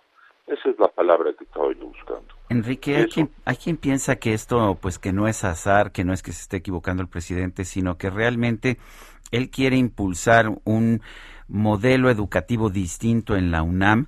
Ya Luciano Concheiro, quien es subsecretario de Educación Superior, ha expresado que quiere universidades eh, que sean más anticapitalistas, por así decirlo, que sean más críticas del modelo neoliberal, como ellos lo llaman. ¿Te preocupa que ¿No te preocupa que esto sea lo que estamos viendo, un intento por tener una Universidad Nacional Autónoma de México modelada por la Cuarta Transformación?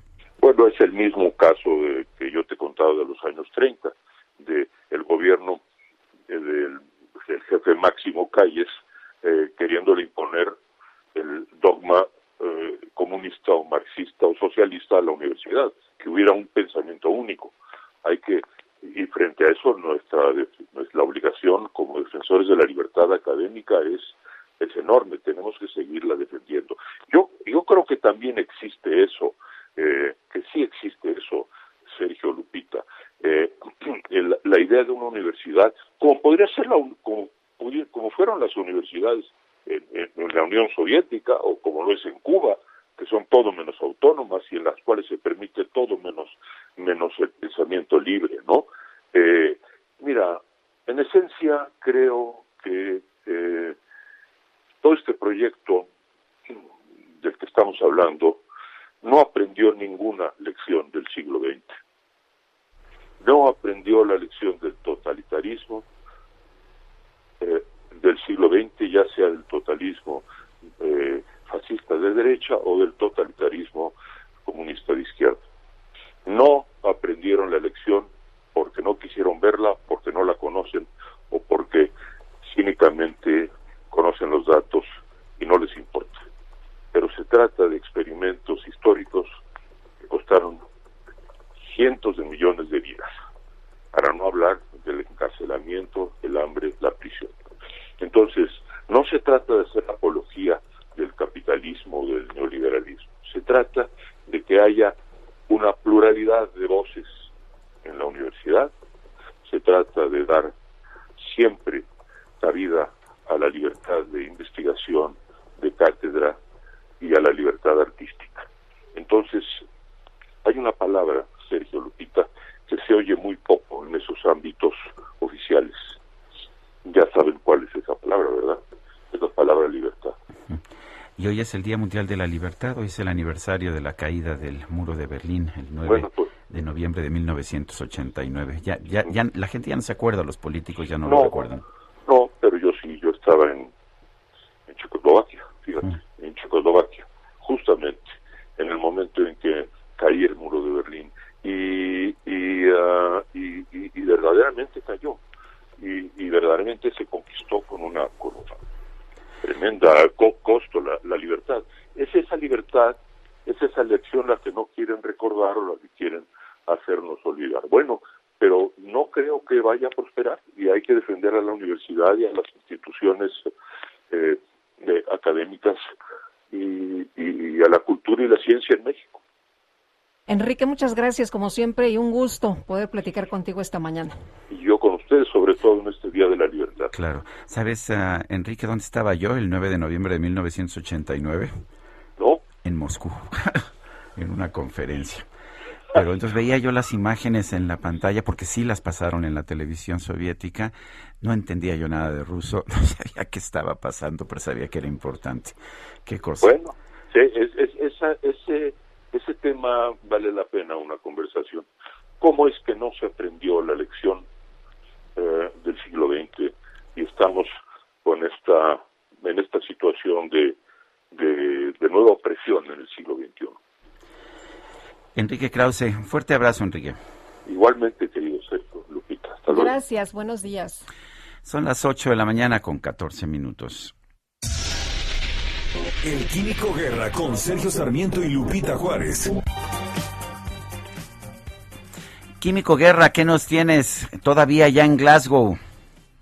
Aquí en Glasgow, Sergio y Lupita, con un amigo común, Gustavo Alanís, estamos viendo precisamente lo que está pasando en eh, esta COP, en donde la postura de México por primera vez en muchas, muchas décadas eh, está muy disminuida. Es una postura del gobierno federal mexicano de no participar prácticamente o participar a medias, pero eh, recordando lo que precisamente en este día donde se conmemora la libertad, qué pasaba en este 9 de noviembre.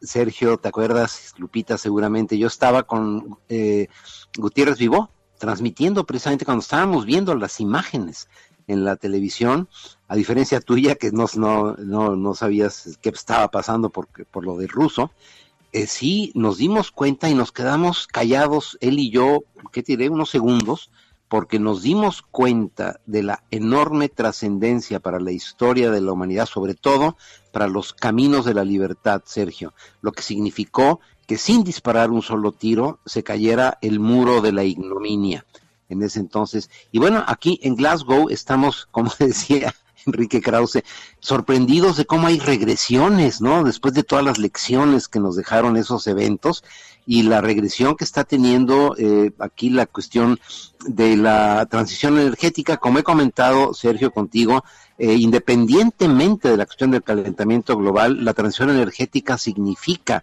mayor eficiencia, menos desperdicio, mejores bienes de mejor calidad para el bienestar de la humanidad, un comercio internacional eficiente, justo, eh, para precisamente lograr que la gente viva mejor. Y sin embargo hay regresiones de conceptos aislacionistas nuevamente, decir, no, pues eso del cambio climático a mí no me interesa, yo voy a seguir con mis refinerías nuevas, con mis proyectos que incrementan, ¿verdad?, la suciedad en la atmósfera. No necesariamente tiene que ver con el calentamiento global, tiene que ver con la salud de nuestros bebés, de nuestros hijos, con la calidad del aire en la atmósfera, ¿no? con eh, la preservación el presidente considera que no es eh, contaminante la actividad de las refinerías, lo acaba de mencionar incluso el día de ayer. Exactamente, y nos sorprende a todos. Estoy con Gustavo Lanís precisamente aquí viendo estas posturas que pues vemos con nuestros colegas de otros países, sobre todo los latinoamericanos que nos admiran, que somos hermanos, etc. Dicen, oye, pero ¿qué está pasando en México? Y le tenemos que decir, pues una regresión verdaderamente inaceptable, Sergio Lupita, dolorosa y que nos va a costar caro a los mexicanos. Pero por otro lado, eh, independientemente de eso, los caminos de la libertad que se ejercen aquí con los grupos que están, algunos yo estoy en desacuerdo, como con Greta Thunberg, por el estridentismo que no se basa en la razón, no se basa en la ciencia, pero es el ejercicio de la libertad lo que hace que el ser humano avance. Y en ese sentido, en este día, yo quiero con ustedes dos realmente eh, abrazar y conmemorar la libertad como ese grado de eh, avance que tiene la humanidad, Sergio Lupita pues qué importante en este Día Mundial de la Libertad, mi querido Químico Guerra. Te mando un fuerte abrazo y a Gustavo también. Igualmente, Sergio, de, ambos, un abrazo para ustedes dos. Gracias, igualmente, saludos. Bueno, y vámonos, vámonos de Glasgow, nos regresamos con Gerardo Galicia. Gerardo, ¿qué nos tienes esta mañana? Buenos días. Ahora reporte importante, Lupita, Sergio, para nuestros amigos que van a utilizar la línea número 9 del sistema de transporte colectivo Metro. Tuvimos evacuación de al menos un par de convoyes y esto, al parecer, por un corto circuito. Hasta el momento no se ha informado qué es lo que ocurrió. Los usuarios solo reportan que había humo en los andenes y la suspensión momentánea del servicio. Por este motivo teníamos a decenas y decenas de usuarios tratando de buscar otro medio de transporte. Teníamos microbuses abarrotados de personas tratando de llegar a sus trabajos, elementos policíacos realizando incluso cierres a la circulación en el viaducto, llegando a entronque con la avenida 8 por esta situación, por el ajuste constante de cientos de personas buscando otro medio de transporte. Ya en estos momentos, elementos eh, del sistema de transporte colectivo Metro han, han mencionado que ya el servicio se reanuda, aunque lento, aunque lento, eh, ya se está reanudando, ya en estos momentos los usuarios comienzan a, ingresar al sistema de transporte colectivo Metro y parece que poco a poco regresa la normalidad. Si van a utilizar la línea número 9, hay que planear su viaje y salir con muchos minutos de anticipación. Por lo pronto, Lupita, Sergio, el reporte seguimos muy pendientes. Gerardo, muchas gracias, muy buenos días. Hasta luego. A ver, quería yo señalar, ya no me dio tiempo, pero que Gustavo Alanís, la persona con la que se encuentra en estos momentos el Químico Guerra, nuestro corresponsal ambiental, es el presidente del Centro Mexicano de Derecho Ambiental, una de las instituciones de defensa del ambiente más importantes de nuestro país. Pero vamos con más información. La audiencia de Ricardo Anaya, el ex candidato presidencial del PAN, por los supuestos sobornos recibidos de del gobierno del presidente Enrique Peña Nieto a través de Emilio Lozoya se aplazó por tercera ocasión. Jorge Almaquio nos tiene el reporte. Adelante, Jorge. Gracias, Sergio Lupita. Amigos, así es, tras la petición de la defensa de Ricardo Anaya y sin oposición de la Fiscalía General de la República, un juez federal difiere por tercera ocasión la audiencia inicial del ex candidato presidencial. La nueva fecha, Sergio Lupita, para que se presente el ex candidato presidencial será el 31 de enero del 2022 y tendrá que ser forzosamente presencial. En esta audiencia, el juez de control Marco Antonio Fuerte Tapia determinó que eh, Anaya tendrá que presentarse eh, a la apertura de las, ante la apertura de las audiencias o de lo contrario pues se aplicarían las medidas de apremio correspondientes. En este sentido el abogado del panista eh, pues sugirió y pidió 40 días para revisar la carpeta de investigación con las más de 137 mil fojas, para lo cual dijo pues necesitarían al menos de, de 284 días con una lectura de 8 horas diarias, pero solicitó 40 días y el juez le otorgó cerca de 84 días para que se lleve a cabo esta nueva audiencia y bueno, pues se tenga toda toda la información que se tiene contenida en la carpeta de investigación. El litigante expresó que requiere de revisar totalmente el expediente porque está obligado a realizar una defensa legal adecuada y completa ante una acusación que calificó de absurda y completamente falsa en contra del ex candidato presidencial.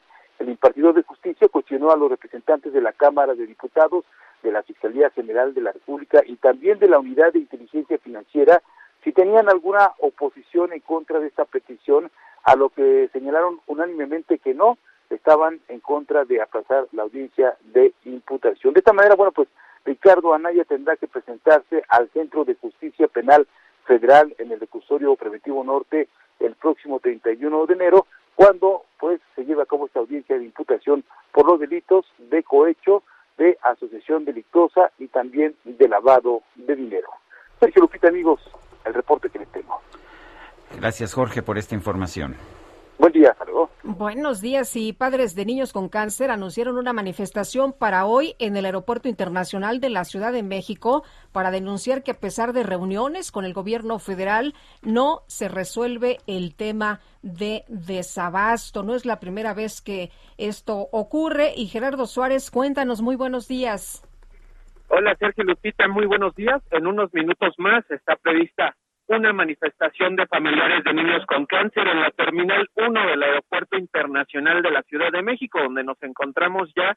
Y les puedo decir que de momento, eh, pues todavía no hay problemas eh, a la circulación, todavía no se no han llegado los manifestantes y hasta el momento, pues eh, la llegada aquí a esta Terminal 1 es con un avance fluido. Sin embargo, los inconformes han convocado a las 8.30 de la mañana para realizar estas protestas debido a que después de 21 reuniones con las autoridades del Instituto de Salud para el Bienestar, el INSABI, y autoridades de la Secretaría de Hacienda, quienes son las encargadas de las compras de medicamentos oncológicos, pues no ha habido una solución integral a este problema del desabasto como ellos lo demandan y por eso es que han dicho que no han tenido otra alternativa más que volver a las calles y realizar estas protestas, que de hecho otro de los puntos que han señalado los familiares de niños con cáncer es que estas acciones de protesta las van a realizar cada martes, de aquí en adelante cada martes,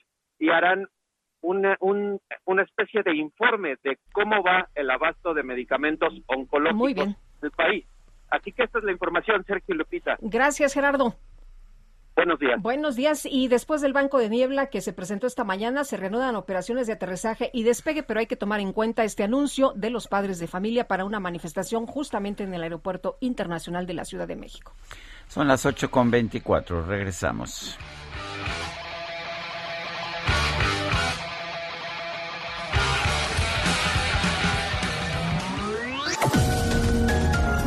Sergio Sarmiento y Lupita Juárez tienen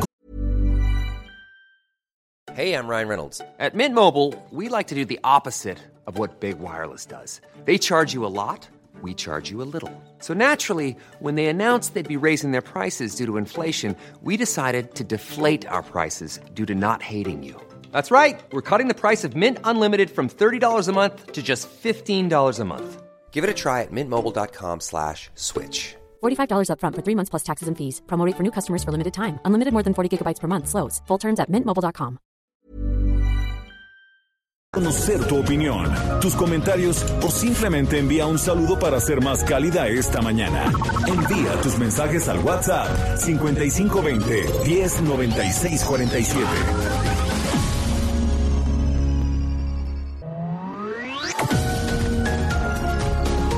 Continuamos con Sergio Sarmiento y Lupita Juárez por El Heraldo Radio.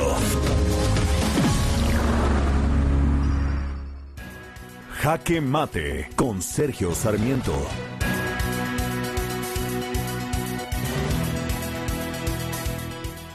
La verdad es que todos tenemos derecho de usar nuestro dinero, nuestro dinero cuando es legítimo, cuando hemos pagado impuestos para lo que se nos antoje si queremos utilizar estos recursos para una boda, una boda lujosa, hacerla incluso fuera del país para que nadie se dé cuenta de la boda, pues por supuesto lo podemos hacer, tenemos este derecho para hacerlo. Santiago Nieto, el ex titular de la UIF, sin embargo, se vio obligado ayer a presentar su renuncia al presidente Andrés Manuel López Obrador, quien no se tardó nada en aceptarla y en designar a un sucesor, a Pablo Gómez. Eh, la verdad es que no cometió ningún ilícito Santiago Nieto, simple y sencillamente se casó y sí se casó con una boda lujosa como pues lo han hecho tantas personas, de hecho también cercanas al presidente Andrés Manuel López Obrador, pero para el presidente quizás lo importante era mandar un mensaje. Él es un presidente que presume de humildad y dice que en su gobierno los funcionarios tienen que ser igualmente humildes. Pero no nos hagamos tontos, este es un gobierno de gente muy rica, de gente que tiene decenas de casas y que a veces no las reporta a, la Secretaría de la Función Pública como debería, que tienen departamentos en Miami y en otros lugares de los Estados Unidos. No nos hagamos tontos, quizás este gobierno tiene funcionarios más ricos que los que teníamos durante los gobiernos FIFI. Pero pues finalmente tener dinero, cuando es dinero legítimo, no debería ser cuestión de vergüenza. Yo no creo que Santiago Nieto deba renunciar simple y sencillamente porque tuvo una boda en Guatemala. En todo caso, lo que deberíamos pensar es si realmente lo que está haciendo la UIF que es congelar cuentas de personas que no tienen nada que ver con la delincuencia organizada, sino que son simples enemigos del régimen o empresarios que están tratando de salir adelante, si esa actuación de la UIF es la adecuada. Ese es el tema de fondo y no la boda de Santiago Nieto con Carla Humphrey, a quienes pues les mando una, una calurosa felicitación por su boda. Yo soy Sergio Sarmiento y lo invito a reflexionar.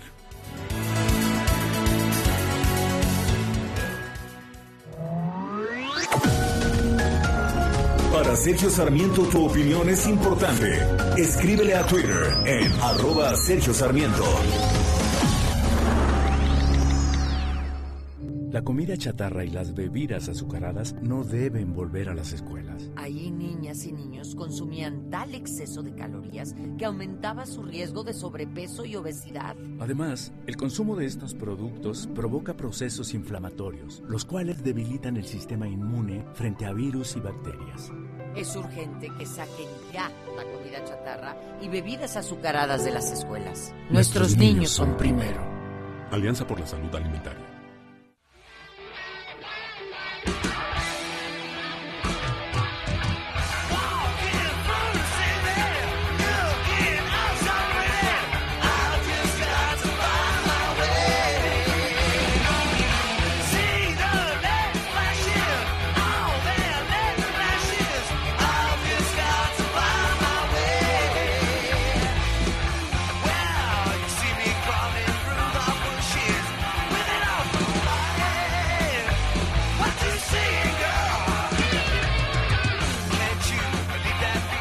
Seguimos escuchando, seguimos escuchando música interpretada por Iron Maiden. Esto se llama Prowler, merodeador.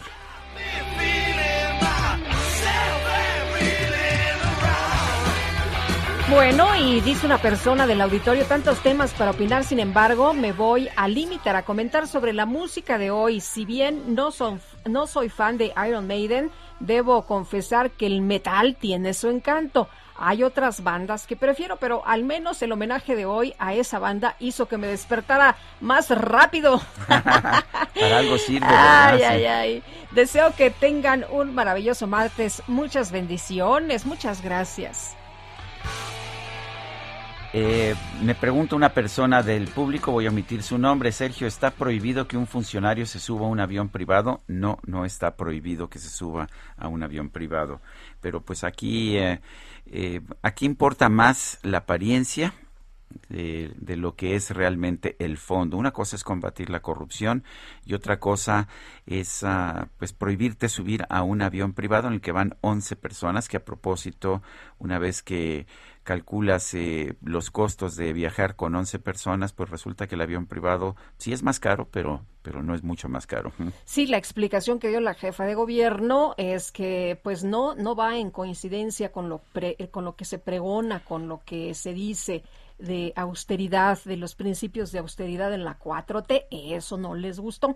Oye, dice eh, Víctor Enríquez de San Luis Potosí, hay muchos eh, saludos a nuestros amigos allá en San Luis Potosí, tengo muchos cuates. Eh, dice, buenos días, felicidades por el programa, solo una sugerencia, sería bueno también poner música mexicana y muchísimo material, pues sí, constantemente ponemos música mexicana, o sea, música de muchos mexicanos, ¿eh? porque la verdad hay una gran variedad. Y eso, eso la verdad nos gusta aquí. Efectivamente. Y dice otra persona, gracias por la excelente música de Iron Maiden, de quienes somos fans de la banda. Se los agradecemos desde Salamanca, Guanajuato, Faro del Bajío, los escucho todos los días. Juan Carlos Hernández. Son las ocho de la mañana con treinta y cinco minutos. Vámonos hasta Nueva York. Francisco Nieto nos tiene información. Adelante, Francisco. Buenos días, los saludo desde Nueva York. Estoy en la en el parque enfrente de la sede de la ONU en la 47 y la primera donde ya pues más de 300, 200 mexicanos paisanos están esperando el discurso que dará el presidente Andrés Manuel López Obrador en la sede de la ONU. Eh, salió del hotel hace más ya de una hora, saludó rápido a los paisanos que estaban eh, frente al hotel esperándolo para pues para darle eh, los saludos. El presidente se acercó con ellos rápidamente y después ya el servicio secreto de los Estados Unidos se lo llevó al presidente para ingresarlo a la ONU. Está programada que esta participación del presidente mexicano empiece a las 10 de la mañana hora local y bueno pues los mexicanos ya están listos aquí hay una pantalla hay eh, también danzantes que están amenizando este sitio en donde están congregados pues eh, más de 300 yo creo de mexicanos que son eh, que partidarios del presidente Andrés Manuel López Obrador y una esquina tan solo de distancia está un grupo pues un grupo pequeño de Frena que está en contra de la visita del presidente López Obrador. Afortunadamente no ha pasado a mayores, solamente dimes y diretes, pero bueno, pues esto es lo que se vive en esta mañana ya fría aquí en Nueva York y el presidente pues ya eh, en unos minutos estará hablando ante la ONU. En unos minutos. Muy bien, Francisco, gracias y estaremos atentos a lo que diga. Buenos días. Hasta luego, muy buenos días, decía el canciller Marcelo Ebrard a las nueve tiempo de México, así que bueno, pues estaremos muy atentos. Son las ocho con treinta y ocho, ya sabe usted que pues siempre estamos uh, atentos a toda la información que surge durante nuestro noticiario, después de nuestro noticiero. Eh, en las horas, de la, horas, de, la, de la noche y en madrugada. cualquier momento estamos siempre siempre atentos, siempre mandándonos mensajitos. Eh, algunos son más importantes que otros, no lo sé. Por ejemplo, ayer me estaban mandando lo de Santiago Nieto a las 11 de la noche, ya lo tenía, eh, pero este también nuestro compañero Adrián Alcalá me estaba pasando eh, toda la crónica del juego de los Osos de Chicago. Este, no duermen estos muchachos. Eso es, claro, yo lo estaba viendo en el teléfono, bueno, lo estaba viendo por donde podía, pero ya al final, esperando el inicio de un programa en TV Azteca, lo estaba viendo en mi teléfono. Nos regresamos, por favor. tienes toda la razón, mi queridísimo DJ Kike, vámonos a la información, un resumen de lo más importante. En Soriana, el ahorro es para todos con la oferta de cada día. Hoy martes 9, dale lo mejor a tu familia, aprovechando que el kilo de pollo entero está a solo 37.90, hasta 3 kilos por cliente. Soriana, la de todos los mexicanos. Aplican restricciones, aplica en Hiper y Super. Son las 8 con 40. La Secretaría de Relaciones Exteriores informó que este martes México va a participar en tres eventos de la ONU. Un debate sobre corrupción, encabezado por el presidente López Obrador, un debate abierto sobre el tráfico de armas y una reunión para mejorar la coordinación entre los órganos de las Naciones Unidas. En el marco de la reunión ministerial del Foro de Cooperación Económica Asia-Pacífico, México llamó a trabajar por una recuperación basada en el acceso a las vacunas contra COVID-19, inclusión de grupos vulnerables y comercio inclusivo. La agencia calificadora Fitch Ratings advirtió que si se aprueba la reforma eléctrica del presidente López Obrador, se podría debilitar aún más el Estado de Derecho en México y se desalentaría la inversión privada en el sector. El presidente de Venezuela, Nicolás Maduro, felicitó a su homólogo de Nicaragua, Daniel Ortega, por la gran jornada de participación popular y pacífica que se vivió en su país durante las pasadas elecciones.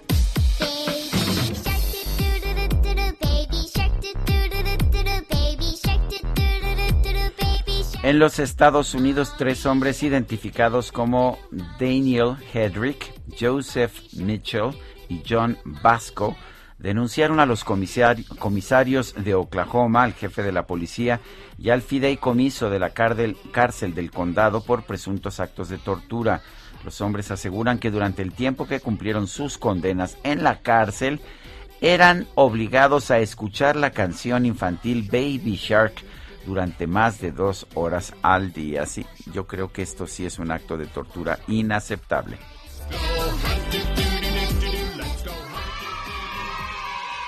Lo mejor de México está en Soriana. Aprovecha que la piña gota de miel y la naranja están a 12.80 cada kilo. O el jitomate guaje a 17.80 el kilo. Sí, a solo 17.80 el kilo. Martes y miércoles del campo de Soriana. Solo 9 de noviembre. Aplica restricciones. Aplica en Hiper y Super. Continuamos con Antonio Bautista, coeditor de la sección Estados en el Heraldo de México. ¿De qué nos platicas esta mañana, Toño? ¿Qué información preparaste para nuestro auditorio? Sergio Lupita, buenos días. Bueno, la depresión es la cuarta causa de discapacidad y la primera de suicidio a nivel mundial. Este trastorno del estado de ánimo es un problema de salud mental pública que se caracteriza por la pérdida del sentido de control y el sufrimiento subjetivo de gran malestar que influye en el comportamiento de las personas y en su percepción del mundo. Durante la pandemia de la COVID-19, este trastorno mental aumentó en mi país considerablemente, sobre todo entre los jóvenes. Datos de la Secretaría de Salud Federal indican que la prevalencia de síntomas de depresión se elevó de 3 a 27.6%, principalmente en personas de 18 años o más, sobre todo en abril de 2020, cuando se cumplió el primer mes de confinamiento. Perdón, sin embargo, a pesar del ambiente adverso, para junio del primer año de la pandemia, pues se registró un descenso y se ubicó en 22.8%, y ya para octubre de 2020 registró 19.7% de prevalencia, lo que es aún seis puntos arriba de lo que tenía la depresión en época prepandémica, que de acuerdo con la encuesta nacional de salud y nutrición de 2018 ubicaba a este padecimiento en 13.6%.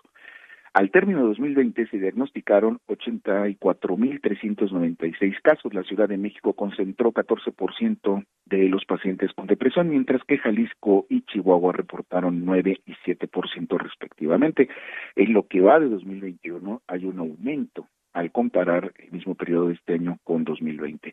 En este momento en que eh, 29 entidades del país están en semáforo epidemiológico verde, lo que significa que podemos salir con precaución y prevención, la Ciudad de México se mantiene en la cabeza en la prevalencia de depresión con 12.521 casos, pero esto es 27% más que en 2020 y la cifra supera lo registrado en todo el año pasado que fueron 12.296 casos de acuerdo con el boletín epidemiológico federal. Le sigue el Estado de México, que fue la entidad que pues más se deprimió porque pasó del quinto al segundo lugar con 7.454 casos. Esto es 75% más que el año anterior, cuando reportó 4.250.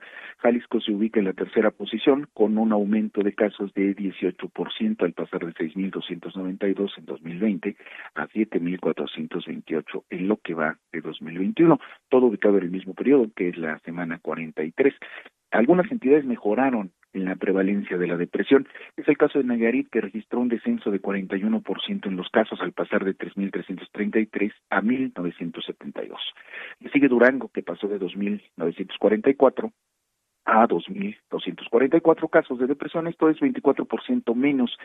Querétaro y Tlaxcala se mantienen desde 2020 como los estados con menos depresión, con ligeros incrementos en la cifra de casos. Eh, este año reportaron 589 y 711 respectivamente. Los actores que contribuyen a la prevalencia de esta condición son las desigualdades socioeconómicas, el aislamiento social y la incertidumbre que pueden tener graves consecuencias en la salud mental de la población Sergio Se calcula que la depresión crea costos que equivalen a 4.2% del PIB. Así el panorama de la depresión en nuestro país en este segundo año ya casi de la pandemia. Muy bien, pues Toño, muchas gracias por este reporte. Muy buenos días. Muy buenos días. Hasta luego. Y vamos a, a, un recorrido por el país. Empezamos con Atahualpa Garibay, allá en Baja California. Atahualpa, adelante.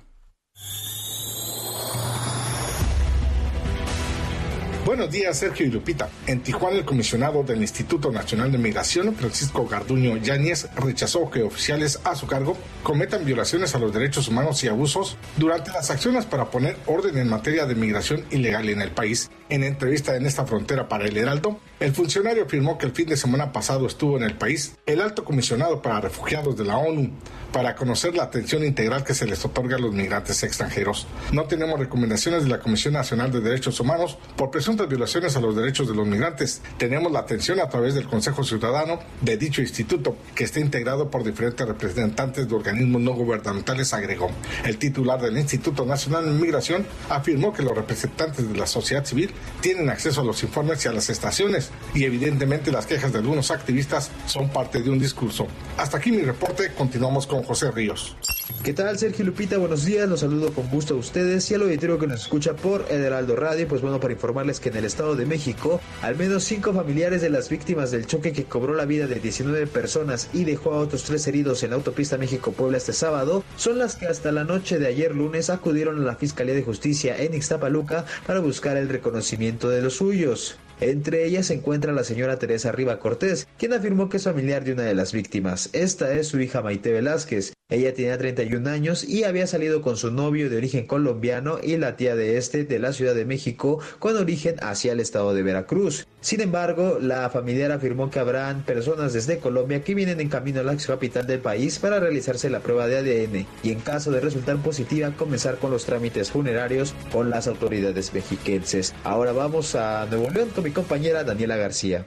Muy buenos días, Sergio Lupita, para informarles el programa de vacunación transfronterizo de Nuevo León en alianza con las autoridades tejanas, ahora incluirá también a menores de 5 a 11 años. Esto después de la aprobación de Estados Unidos para vacunar a este rango de edad. El gobernador de Nuevo León, Samuel García, confirmó que el Estado se convertirá en el primero en vacunar a este rango de edad tras conseguir la aprobación de las autoridades de Laredo, Texas, para llevar a los niños a recibir el inmunizador en el Puente Colombia, esto en el municipio de Anáhuac, al norte de Nuevo León. Reveló que se realizará una prueba piloto para que dicho cruce funcione para la vacunación de menores, pero también se incluirá en las rutas que ya se utilizan, que es la de McAllen y Laredo. Cabe señalar que según las cifras proporcionadas por la autoridad a través del programa transfronterizo de vacunación, se ha inmunizado a unas 75 mil personas del Estado. Se trata de un programa que, recordemos, inició el mandatario desde antes de tomar posesión del gobierno del Estado. Es la información esta mañana.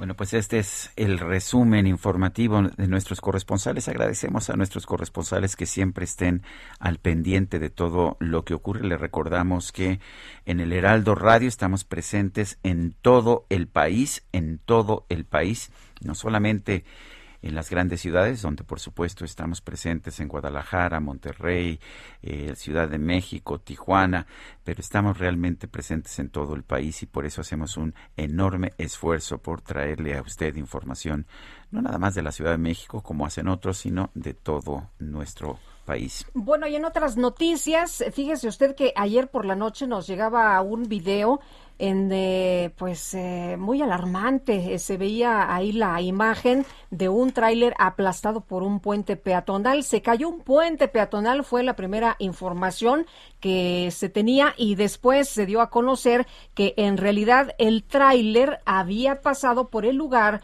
y había tirado el puente. Eh, pues eh, esto ahí en, en la carretera México-Texcoco, en la entrada de Cuautlalpan, así lo dio a conocer la alcaldesa Sandra Luz Falcón, quien de manera preliminar había eh, dado a conocer información que no se reportaban víctimas. Un camión de carga derribó este puente allí justo en la carretera México-Texcoco y bueno, pues afortunadamente, reitero, no hubo víctimas.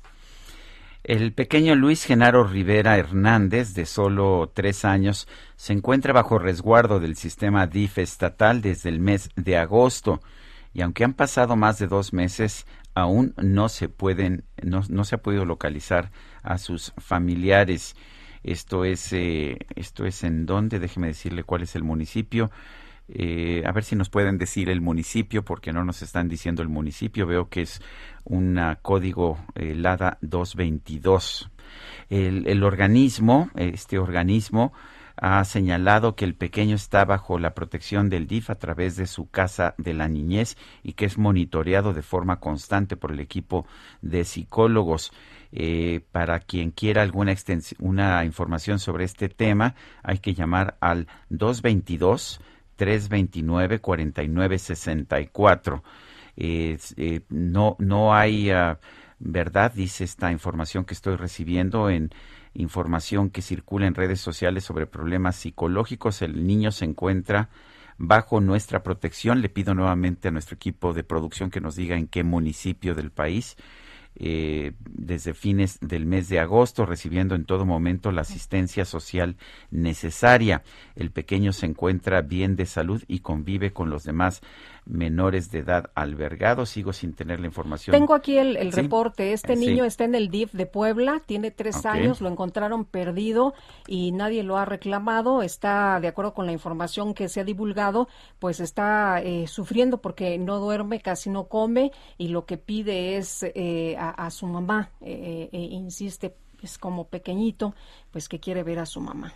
Bueno, pues ahí está el teléfono, es 222 329 49 con 64. Bueno, y vámonos a otras informaciones.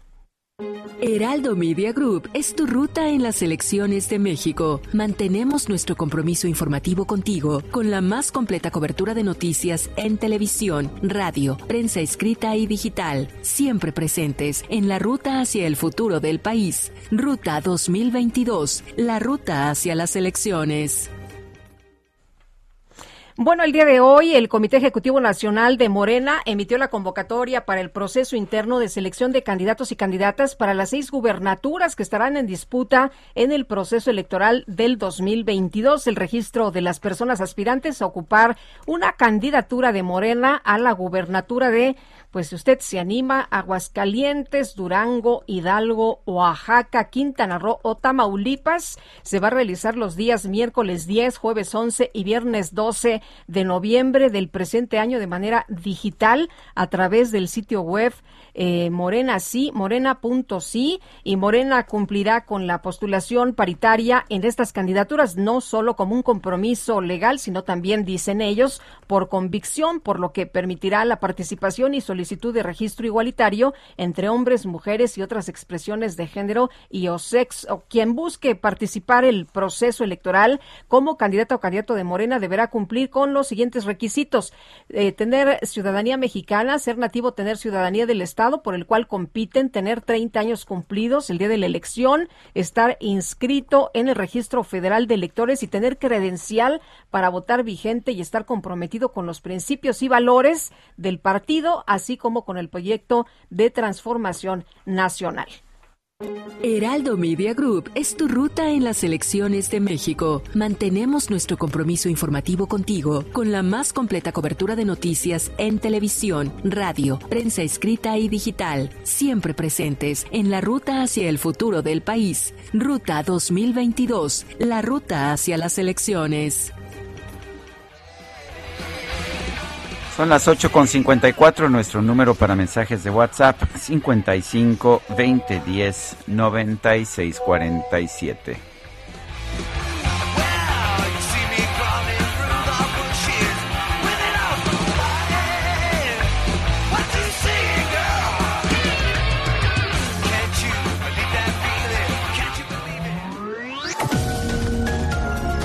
Sergio Sarmiento y Lupita Juárez quieren conocer tu opinión, tus comentarios o simplemente envía un saludo para ser más cálida esta mañana.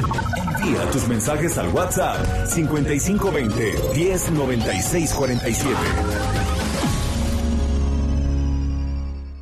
Heraldo Radio, la HCL se comparte, se ve y ahora también se escucha.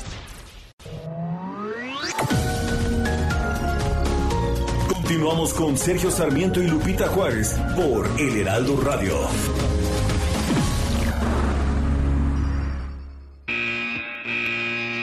Los domis de choque revelan el daño que puedes sufrir al chocar en un auto. Reciben impacto tras impacto para evaluar qué autos nos protegen mejor. Solo los domis resisten choques. Tu familia no. ¿Sabías que en México se vendieron más de un millón y medio de autos de baja seguridad entre 2015 y 2020. Con autos más seguros y mejor información para los consumidores, se evitarían más de 5.000 muertes cada año. Exijamos autos más seguros para México. Infórmate en www.quetanseguroestuauto.org.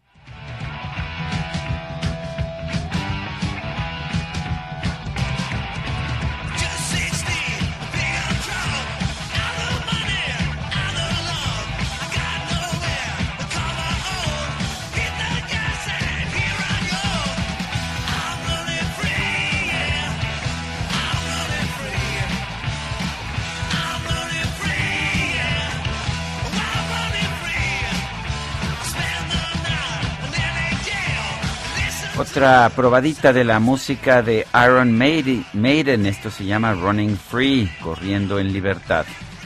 Buena canción para el Día Mundial de la Libertad, 9 de noviembre recordamos la caída del muro de Berlín. Tenemos mensajes de nuestro público. Tenemos muchos. Alejandro de Anda dice, Iron Maiden es una de las bandas estigmatizadas por ser diabólicas, pero al contrario de eso, es un grupo integrado por músicos exitosos. Recomiendo la canción de Wasted Years que inspira superación. Dice otra persona, todas las mañanas los escucho y me hacen el día. Gracias Lupita. Un favor, hace una semana recomendaste unos libros. ¿Podrías repetir la recomendación, por favor? Es que siempre recomiendas libros. Este, eh, no sé Amigo imaginario. puede ser. Puede ser ese. Esa la recomendaste el viernes, el viernes Sí, sí, sí. Amigo imaginario. Y para los chavos, Mundo Umbrío y también espectros, eh, espectros, fantasmas y otros trapos. Muy bien. Bueno, y dice otra persona, qué programa tan prendido. Saludos, Eduardo Bautista. Lo es, lo es, y es que, ya sabes, aquí resultó que nuestras chavas del equipo de producción, mayoritariamente chavas, son bien heavy metaleras. Vengan para que aprendan. Por supuesto que sí, y ya la veo venir, Guadalupe. ¿La ¿Ah, ves por allá? Yo también la veo. Oye, qué festiva, ¿eh? La micro. La micro deportiva, siempre, siempre festiva. Son las nueve con tres minutos.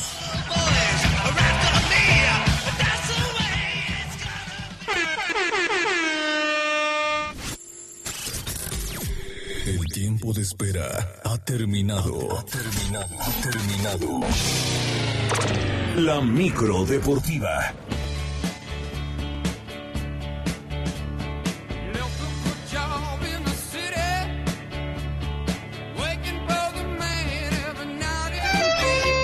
Ese cambio? Bueno, pues también eh, también era aniversario luctuoso, si no me recuerdo, de Tom Fogerty de Creedence Clearwater Revival, pero es toda una enciclopedia sobre Iron Maiden aquí. Julio Romero. A ver, rápidamente. Eh, deportes y música, ¿eh? Deportes y música. ¿Cómo Todo en la misma. a ver, cuéntanos de, de, este personaje de Iron Maiden. No es el que estamos celebrando hoy, sí. Sí, bueno, el vocalista Bruce Dickinson pues, es una de las mentes más brillantes. Es físico matemático con doctorado honoris causa. Es piloto aviador porque pilotea el Eddie Force One, así se llama el avión de Iron Maiden. Es esgrimista, medallista, además compositor, filántropo, venció el cáncer, este, no, es un personajazo. Bruce Dickinson ha tenido varios vocalistas, pero el más destacado pues, es Bruce Dickinson, sin lugar a dudas. Y pues, Oye, sí, eh, eh, como decía uno de los, de los amigos del auditorio, ¿no? A veces se estigmatiza a quienes les gusta o participan en bandas de rock. Pues nada más vean. ¿eh? Nada más. o sea, ya sin pelo, ya. Ay, ay, ay. En fin. Oigan, pues qué gusto saludarlos este martes. Pues vaya, muy buena combinación el día de hoy. Ya saben que la micro es plurimusical. Plurimusical podemos ir de lo, de lo sublime a lo ridículo en dos segundos, pero no importa. Bueno, Creedence también gran, Quedemos, Quedémonos en lo sublime. Creedence es bastante No, Creedence es ¿eh? una mega banda, por supuesto. Bueno. Son referentes. Sí, sí, sin lugar a dudas. Bueno, oigan, Ricardo El Tuca Ferretti, director técnico del FC Juárez, pidió disculpas ah, ayer por la noche. Declaración Luego de sus polémicas declaraciones el pasado fin de semana con tintes homofóbicos antes de iniciar su conferencia de prensa. El estratega aseguró en entrevista con la cadena ESPN que se equivocó y que en ningún momento quiso ofender a nadie, solo se trataban de algunas bromas con los reporteros a los que conoce muy bien allá en Monterrey.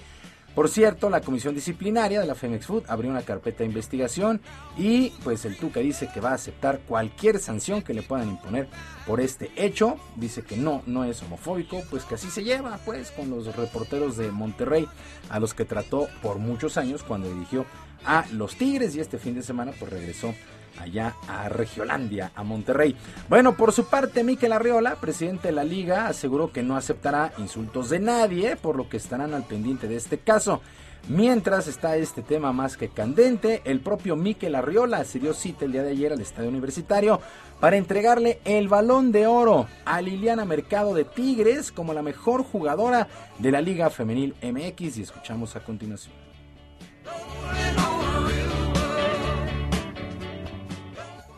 Hoy es un día de fiesta y de celebración para la Liga Femenil MX, para el Club Tigres y para la Liga BBVA MX porque estamos frente a una gran figura del fútbol femenil que por primera vez gana el balón de oro del fútbol mexicano. En una trayectoria importantísima, cuatro campeonatos, el 96% de los minutos jugados jamás ha sido expulsada. Es un orgullo, Liliana, entregarte el balón de oro 2021 Bueno, felicidades a Liliana Mercado, primer balón de oro en la Liga Femenil MX. Y la directiva del Pachuca dio a conocer que el uruguayo Pablo Pezzolano no continuará más como su director técnico. A través de un comunicado se informó que se llegó a un mutuo acuerdo luego de que el equipo no logró clasificarse ni siquiera al repechaje en este presente torneo. Pezzolano llegó en el 2020, logró calificar en dos ocasiones a la liguilla, así es que los Tuzos del Pachuca buscan, buscan director técnico. Y el clásico lunes por la noche que puso fin a la semana 9 en el fútbol americano de la NFL. Qué juego, eh. La verdad es que con el rosario en la mano terminaron los acereros de Pittsburgh, pero vencieron 29 a 27 a los Osos de Chicago. Un encuentro bastante emocionante. Tres triunfos. La segunda mitad. Sí, la segunda mitad, Porque sí. la primera estuvo sí, bueno, tres ganados, seis perdidos para los Osos. Pittsburgh eh, pues retoma, toma vuelo en la división norte. Cinco triunfos y tres descalabros. Los acereros de Pittsburgh. Ben Roethlisberger, 205 yardas, dos pases de anotación. Justin Fields tuvo un buen juego, 291 yardas, un pase a las diagonales, pero fue interceptado en una ocasión. Pues así las cosas ya se fueron nueve semanas en la NFL. Pittsburgh vence 29-27 a los Osos de Chicago. Y a pesar de 20 victorias y solamente 3 derrotas en la campaña regular para presentar el mejor récord, Julio Urias de los Dodgers de Los Ángeles no fue considerado para contender por el trofeo Cy Young de la Liga Nacional en el béisbol de las grandes ligas. La Asociación de Escritores de Béisbol de América consideró que las actuaciones de Julio Urias no fueron lo suficientemente sólidas para aspirar al reconocimiento. Además de estos números, Urias entregó 2.96 en carreras limpias admitidas, se ubicó en el octavo sitio de toda la liga en este departamento, pero no, no fue considerado Julio Urias para el Sayón, que no se preocupe, todo México lo considera el Sayón y el jugador del año allá en las grandes ligas. Y ya para finalizar, se llevó a cabo el sorteo para conformar los grupos que estarán eh, disputando las finales del tenis femenil de la WTA a partir de este miércoles allá en Guadalajara. En el sector Chichen Itza, así se llamó uno de estos grupos, quedaron la bielorrusa Arina Zabalenka, María Zakari de Grecia, la polaca Iga Swiatek y la española Paula Badosa. El grupo Teotihuacán quedó integrado por las checas Bárbara Krejcikova, además de Karolina Pliskova, mientras que la española Garbiñe Muguruza y la estonia Anet Kontaveit, que también estarán en este grupo eh, Teotihuacán. El evento arranca este miércoles, este miércoles 10 y termina el día 17. Ayer pues eh, tuvimos la entrevista. Qué gran, gran, gran evento. Las ocho mejores raquetas del mundo presentes en Guadalajara a partir de este miércoles. Tendré, tendré que verlo por la tele, así como que, las a media semana está muy complicado. Sí, la verdad es que ya ves que nos llamó la atención, le preguntamos es por qué. Y nos explicó que era por este por la Copa Billie Jean King que se había desarrollado en Praga y que habían dado esos días. Sí, sí lástima. Pues ni modo, sí, a verlo por televisión. Lo bueno es que los horarios están bastante. Bastante, eso sí están fáciles, sí. Pero bueno, Sergio Lupita, la información deportiva este martes. Gracias, Julio. Buenos días para Buenos días. Son las nueve de la mañana con diez minutos. Y nos vamos, nos enlazamos a la sede de, la ONU, si te parece bien. Acaba de hablar hace unos eh, momentos el presidente Andrés Manuel López Obrador y en el Consejo de Seguridad de las Naciones Unidas. Llamó la atención justamente, Sergio, él nunca usa la mascarilla, por lo menos no en eventos y en mañaneras, pero hoy... En la eh, ONU sí la usó, en el Consejo General. Como todos los, los participantes, ¿no? Habló nada más como tres minutos para declarar inaugurada la sesión. Está hablando Antonio Guterres, secretario general de las Naciones Unidas. Eh, vamos a escuchar un momento. Mientras que solo el 5% de la población de África están completamente vacunados. Incluso antes de la pandemia, los multimillonarios del mundo acumulaban más riqueza que el 60% de la población mundial y esa brecha se ha ampliado de forma considerable. Al mismo tiempo, se está preparando una recuperación asimétrica mientras que las economías avanzadas están invirtiendo el 28% de su PIB en la recuperación económica, Los países menos adelantados están invirtiendo solo el 1,8%, una cantidad muy inferior. Estamos regresando a la sede de esta reunión en el Consejo de Seguridad Nacional de Naciones Unidas. Estábamos escuchando a Antonio Guterres, secretario general de la ONU.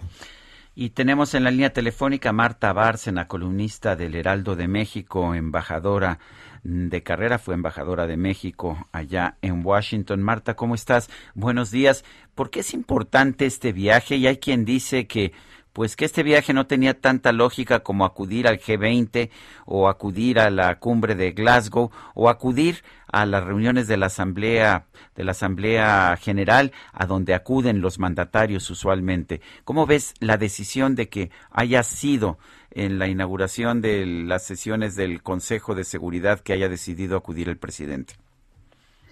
Mira, Sergio, yo, lo dije y lo repito, hubiera sido importante la presencia del presidente en la reunión del G20. Dicho esto, el, hecho de que presida esta sesión, de que es un debate abierto sobre el tema de exclusión, desigualdad y conflictos, es importante. Tradicionalmente, cuando un país eh, es miembro del Consejo de Seguridad, su presidente atiende cuando menos una de las reuniones. En este caso, México introdujo, si uno ve la agenda de, las actividades del Consejo para este mes, introdujo tres temas a discutirse en el Consejo de Seguridad. Este es el primero, que es exclusión, desigualdad y conflictos, y presentó una nota conceptual en donde dice el gobierno de México que quiere facilitar el debate sobre el vínculo entre las causas profundas catalizadoras de conflictos armados como son la exclusión, la desigualdad y la pobreza. Eh, esto es un tema sin duda interesante pero recordemos que eh, se dijo que se iba a hablar de corrupción, que no era un tema que le tocara al Consejo de Seguridad. Y efectivamente, si uno lee la nota conceptual, apenas si se hace referencia al, al, al asunto de la corrupción. Por otro lado, México propuso también que el 16 de noviembre habrá otro debate abierto que se llama paz y seguridad a través de la diplomacia preventiva y el 22 de noviembre un tercer debate abierto sobre el tráfico de armas pequeñas. Es muy probable que en estos dos debates que, van a ser subsiguientes a este que preside el, el, el presidente López Obrador, sea el secretario Ebrard quien los presida. Eh, ¿Cuál este, entonces son tres debates. ¿Cuáles crees que puedan ser las consecuencias sí. de lo que estamos viendo? Yo esperaba que al iniciar este debate el presidente iba a hablar más tiempo, pero habló apenas un par de minutos. ¿Es normal eso? Sí es normal porque si te fijas él al inicio, al ser una, un debate abierto, quiere decir que no solo van a intervenir los 15 miembros del Consejo de Seguridad, los cinco permanentes y los 10 no permanentes, sino que está abierto justamente a otras representaciones. Y él hizo un listado de representaciones. Lo que no sabemos es en qué momento él va a tomar la palabra, si inmediatamente después de Antonio Guterres o si va a dejar que todos opinen y después él va a intervenir con la posición de México, que de hecho ya está señalada en esta nota conceptual que circularon el 15 de octubre y que está en Internet, que uno la puede leer perfectamente bien. Y esa nota dice que al final del debate se espera que se adopte lo que se llama una declaración del presidente, que no llega a ser una resolución, nada más llega a, a decir lo que lo, lo, los temas que surgieron durante el debate.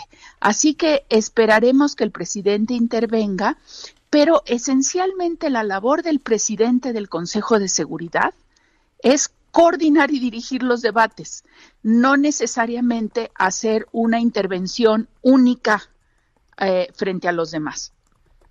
Eh, embajadora, aunque el, sí, el, el mensaje eh, eh, del presidente se nos dijo eh, desde hace ya varios eh, días, varias semanas, sería fijar su posición sobre el tema de la corrupción. ¿Qué tan importante puede ser este foro para que el presidente de México hable sobre este tema? ¿Qué, qué tan importante es ese espacio, pues como para hablar de, de, de, de esto que le interesa a, al presidente Andrés Manuel López Obrador?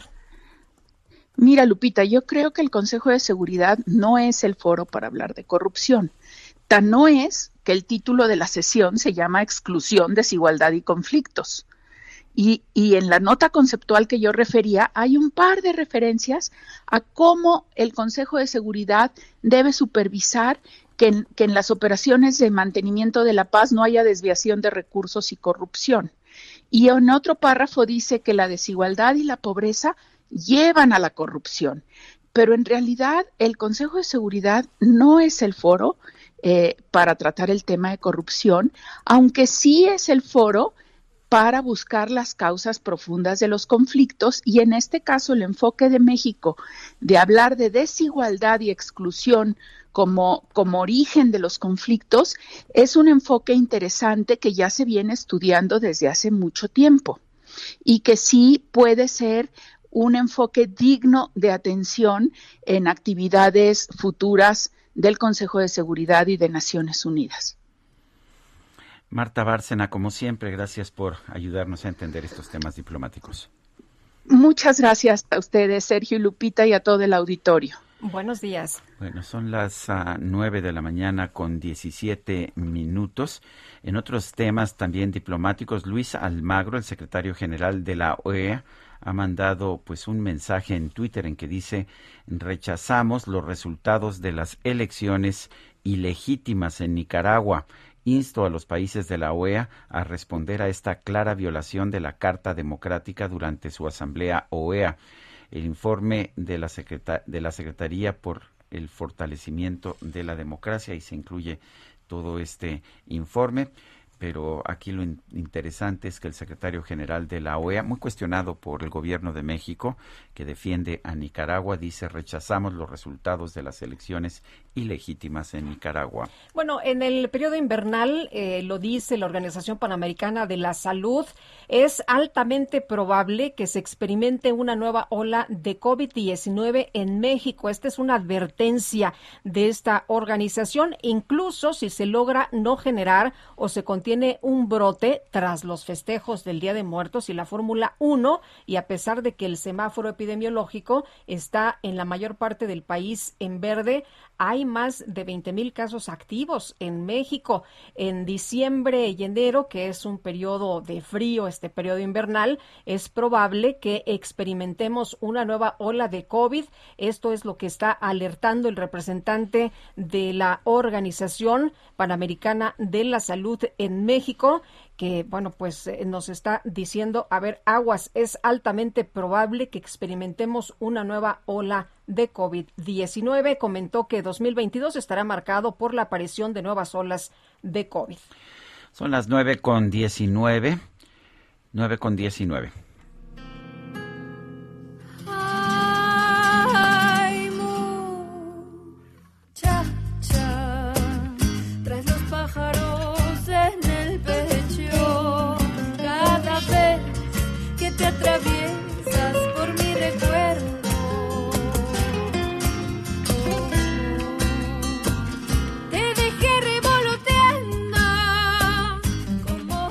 La cantante y compositora Gabriela Alatorre va a presentar los próximos días 10, 17 y 24 de noviembre su debut discográfico Mujer Pájaro en el Teatro Benito Juárez de la Ciudad de México. Y tenemos a Gabriela Alatorre en la línea telefónica. Gabriela, eh, bonito lo que estoy escuchando. Cuéntanos un poco de, de este, esta mujer pájaro. ¿De qué se trata? Hola, Muchas gracias por la oportunidad de poder platicar con ustedes, Sergio y Lupita. Pues sí, justamente estoy muy emocionada de poder hacer este debut de del primer EP que saqué, que se llama Mujer Pájaro, que es, pues para mí es como un homenaje a, a las libertades que he estado buscando en este recorrido musical, en mi recorrido como cantautora, compositora, y pues también para celebrar volver a reunirnos después de tanto tiempo. Estoy muy emocionada, me acompañan grandes amigos, súper talentosos,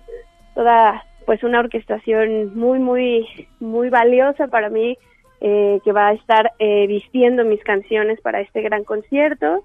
Estoy pues muy emocionada. Mujer Pájaro es el nombre de la canción que estaban escuchando, que pueden escuchar también en, en redes, en plataformas ahí como Gabriela La Torre, Mujer Pájaro. Y pues nada, estoy súper, súper feliz, muy emocionada también. Muchas felicidades, Gabriela. Y cuéntanos, dices, estoy emocionada porque después de este encierro, después de esta situación de la pandemia, pues ya empezamos todos, ¿no? A, reabrir, a, a, salir y vas a estar por ahí en el Teatro de la Ciudad de México. ¿En el teatro qué es? ¿En el Benito Juárez? Sí, es en el Teatro Benito Juárez, ahí en la calle Villalongín. Eh, es un teatro hermoso, la verdad es que estoy muy contenta también de haber podido quedar seleccionada en los proyectos que se presentan en esta temporada como de reapertura. Eh, voy a estar, como les dije, el 10, 17 y 24 de noviembre, son miércoles a las 8 de la noche. Y claro, es como otra vez reencontrarnos, volver a, a recuperar los espacios. Estoy muy feliz porque es un, pues es un teatro muy importante de aquí de la ciudad y siento que todo va pues a lucir muy, muy hermoso. Me acompañan también amigos que están trabajando muy duro en la parte de audio, escenografía, luces. Eh, los arreglos de las canciones también van a ser muy especiales para, para este concierto y pues así que los, los invito, las invito a, a que se puedan abrir a escuchar esta nueva propuesta y pues los que ya la conocen ya saben que ahí los espero. Todas, todas y todos son súper bienvenidos.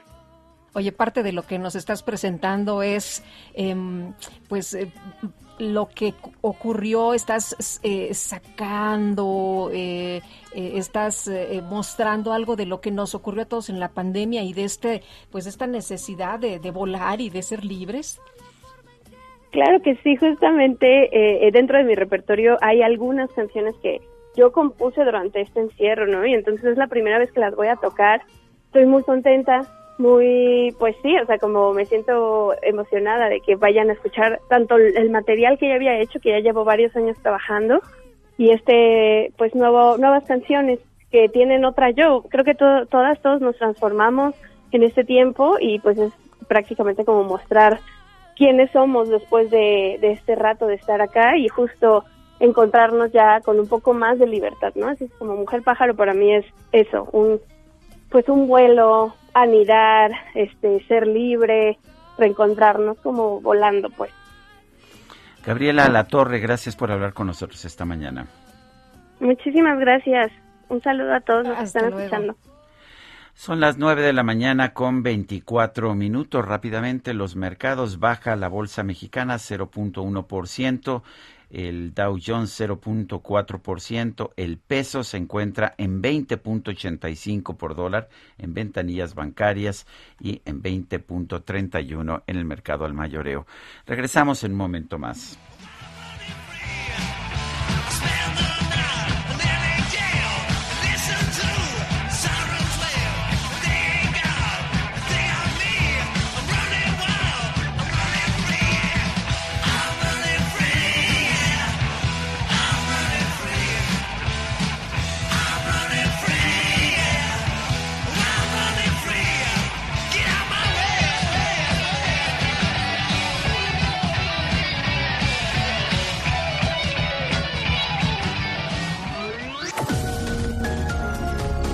Sarmiento y Lupita Juárez quieren conocer tu opinión, tus comentarios o simplemente envía un saludo para ser más cálida esta mañana. Envía tus mensajes al WhatsApp 5520 109647. Heraldo Radio, la HCL se comparte, se ve y ahora también se escucha. Continuamos con Sergio Sarmiento y Lupita Juárez por El Heraldo Radio. Si no actuamos ya, uno de cada dos niños mexicanos va a desarrollar diabetes a lo largo de su vida. Nuestros niños son de los mayores consumidores de comida chatarra en el mundo y tienen uno de los índices más altos de obesidad. Como mamás y papás es imposible competir con la comida chatarra en las escuelas y con su publicidad multimillonaria. Saquen ya la comida chatarra de las escuelas y prohíban su publicidad a la infancia. Nuestros, niños son primero. Alianza por la Salud Alimentaria.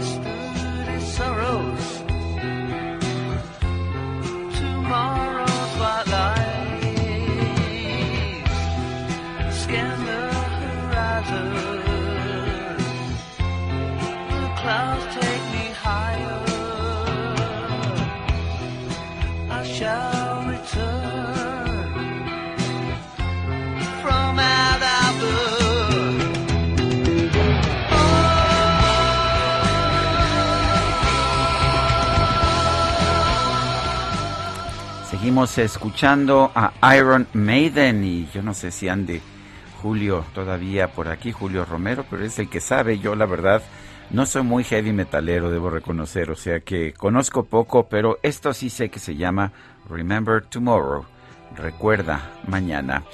Y está hablando en estos momentos el presidente de la República, Andrés Manuel López Obrador, en la sesión del Consejo de Seguridad de las Naciones Unidas.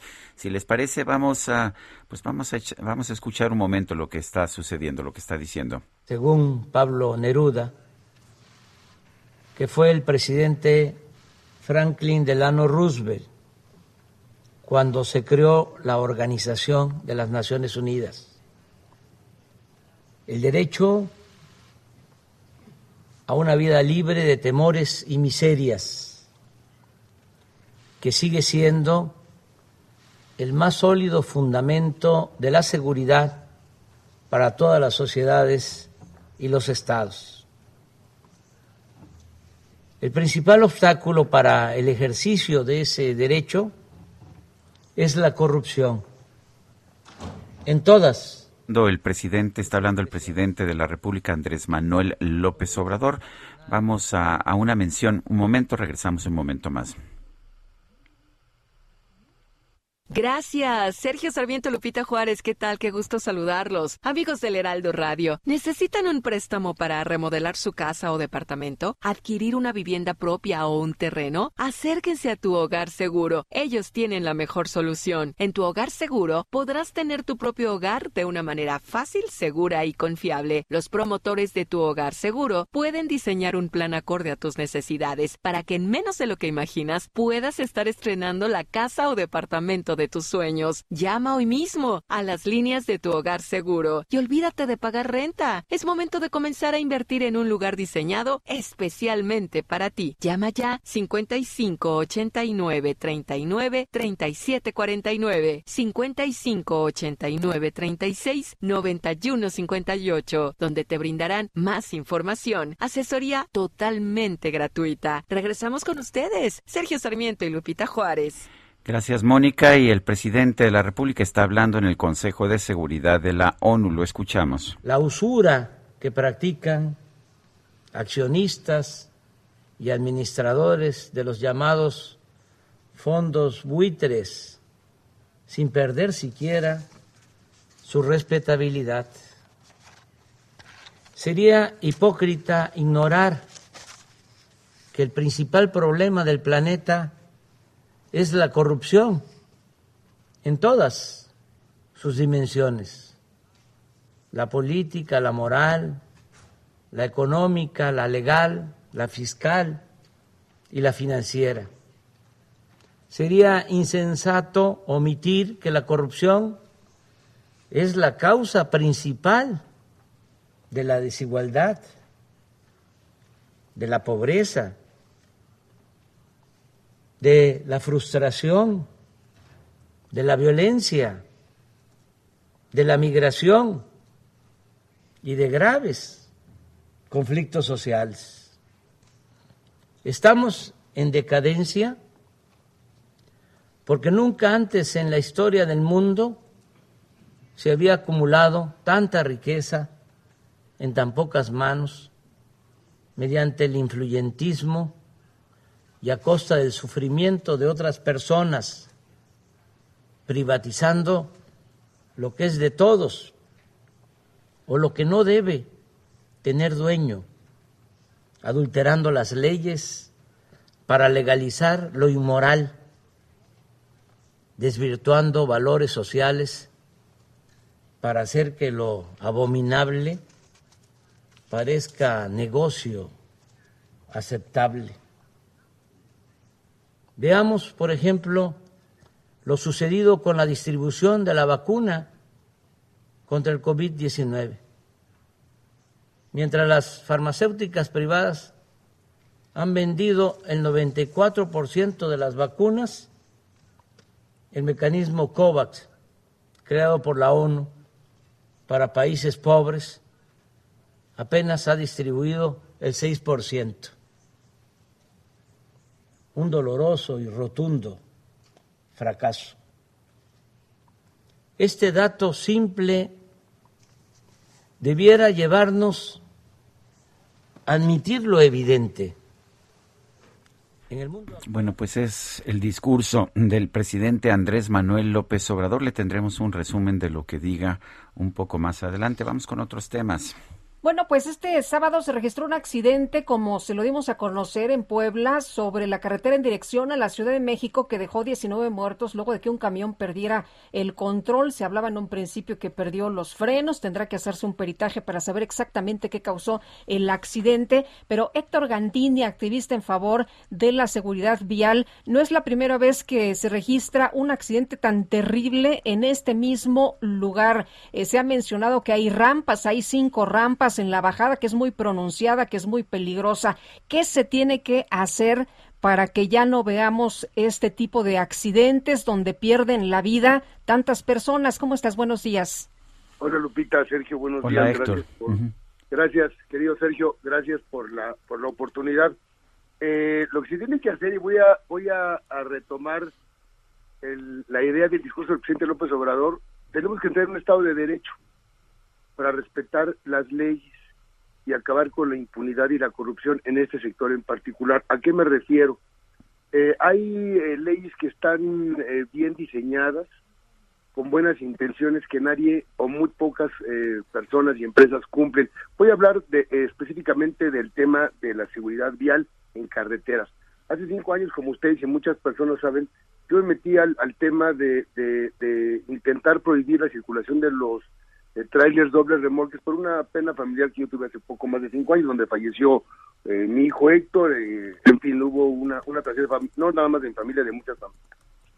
En México, alrededor de mil personas fallecen al año donde están involucrados eh, automóviles, eh, trailers de doble remolque. Afortunadamente, afortunadamente lo que lo que pasó el sábado no fue un doble remolque, fue, fue un trailer sencillo. ¿Qué está pasando en el país en materia de seguridad vial?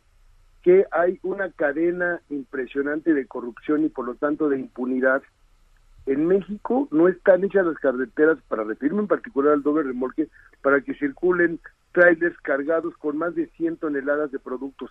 Este trailer del, del sábado, que fue una verdadera tragedia, se une, por ejemplo, a un accidente que pasó hace tres años en la carretera siglo XXI de Michoacán, donde fallecieron más de 30 personas, donde un doble remolque cargado de combustible impactó de frente a un autobús de pasajeros. Murieron familias completas. Ese accidente también fue un escándalo, no tanto como el de ahora. Desafortunadamente, cuando hay tragedias de ese también es cuando la gente voltea a ver y eh, eh, empezamos a tomar un poco de conciencia. ¿Cómo se tiene que arreglar? Se tiene que prohibir la circulación de los trailers doble remolque.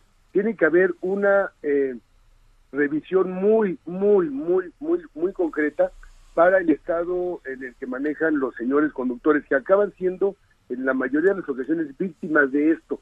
Yo no sé, el, el conductor que entiendo desafortunadamente falleció el sábado, si venía bajo las influencias de alguna sustancia, porque muchos, muchos operadores tienen que hacer uso de sustancias prohibidas, no porque sean adictos a la cocaína o a las anfetaminas o, di- o diversos este, productos, simple y llanamente para no dormirse, Lupita, Sergio. Entonces, ¿por qué? Es por Porque los horarios que tienen, ¿no? Tienen unos horarios tremendos. Mira, ¿y ¿cómo se arregla el tema de la seguridad en carreteras, particularmente donde están involucrados los trailers sencillos y de dobles remolques? Uno, no pueden circular con exceso de peso. Dos, los choferes no pueden manejar más de seis horas. Tienen que tener dos choferes porque por el bien de ellos y por el bien de, los, de, de toda la gente. A nadie en nuestro sano juicio este, nos gusta ir al lado de un tráiler sencillo y menos de un doble remolque. Todos los hemos visto en carreteras, en ciudades y automáticamente lo que uno hace como instinto de conservación, Lupita Sergio, es este alejarnos de, los de los trailers. La autoridad tiene que tomar cartas en el asunto. Al, día de hoy hay más de 20 iniciativas en el Congreso, eh, el Congreso de la Unión, tanto en la Cámara de Senadores como en la de Diputados, para que se prohíban los dobles re- remolques para regular el, uso de los trailers en todo el país. En, en- en México hay alrededor de 800 mil trailers circulando en las carreteras de- del país, de los cuales, según datos de la SCT, alrededor del 8% son dobles remolques. Es un dato eh, muy ambiguo porque un doble remolque se arma y se desarma en menos de dos horas a través del, del dolly, que es el mecanismo Eh, que... Héctor, que en este caso, en este caso que no fue un doble remolque, fue un camión sencillo, eh, lo que se dijo es que se le habían eh, se le habían descompuesto, que no le funcionaron los frenos al vehículo. Me parece raro, es, es, es una explicación que escucho mucho, pero pues no tiene por qué ocurrir en un vehículo que no funcionen los frenos.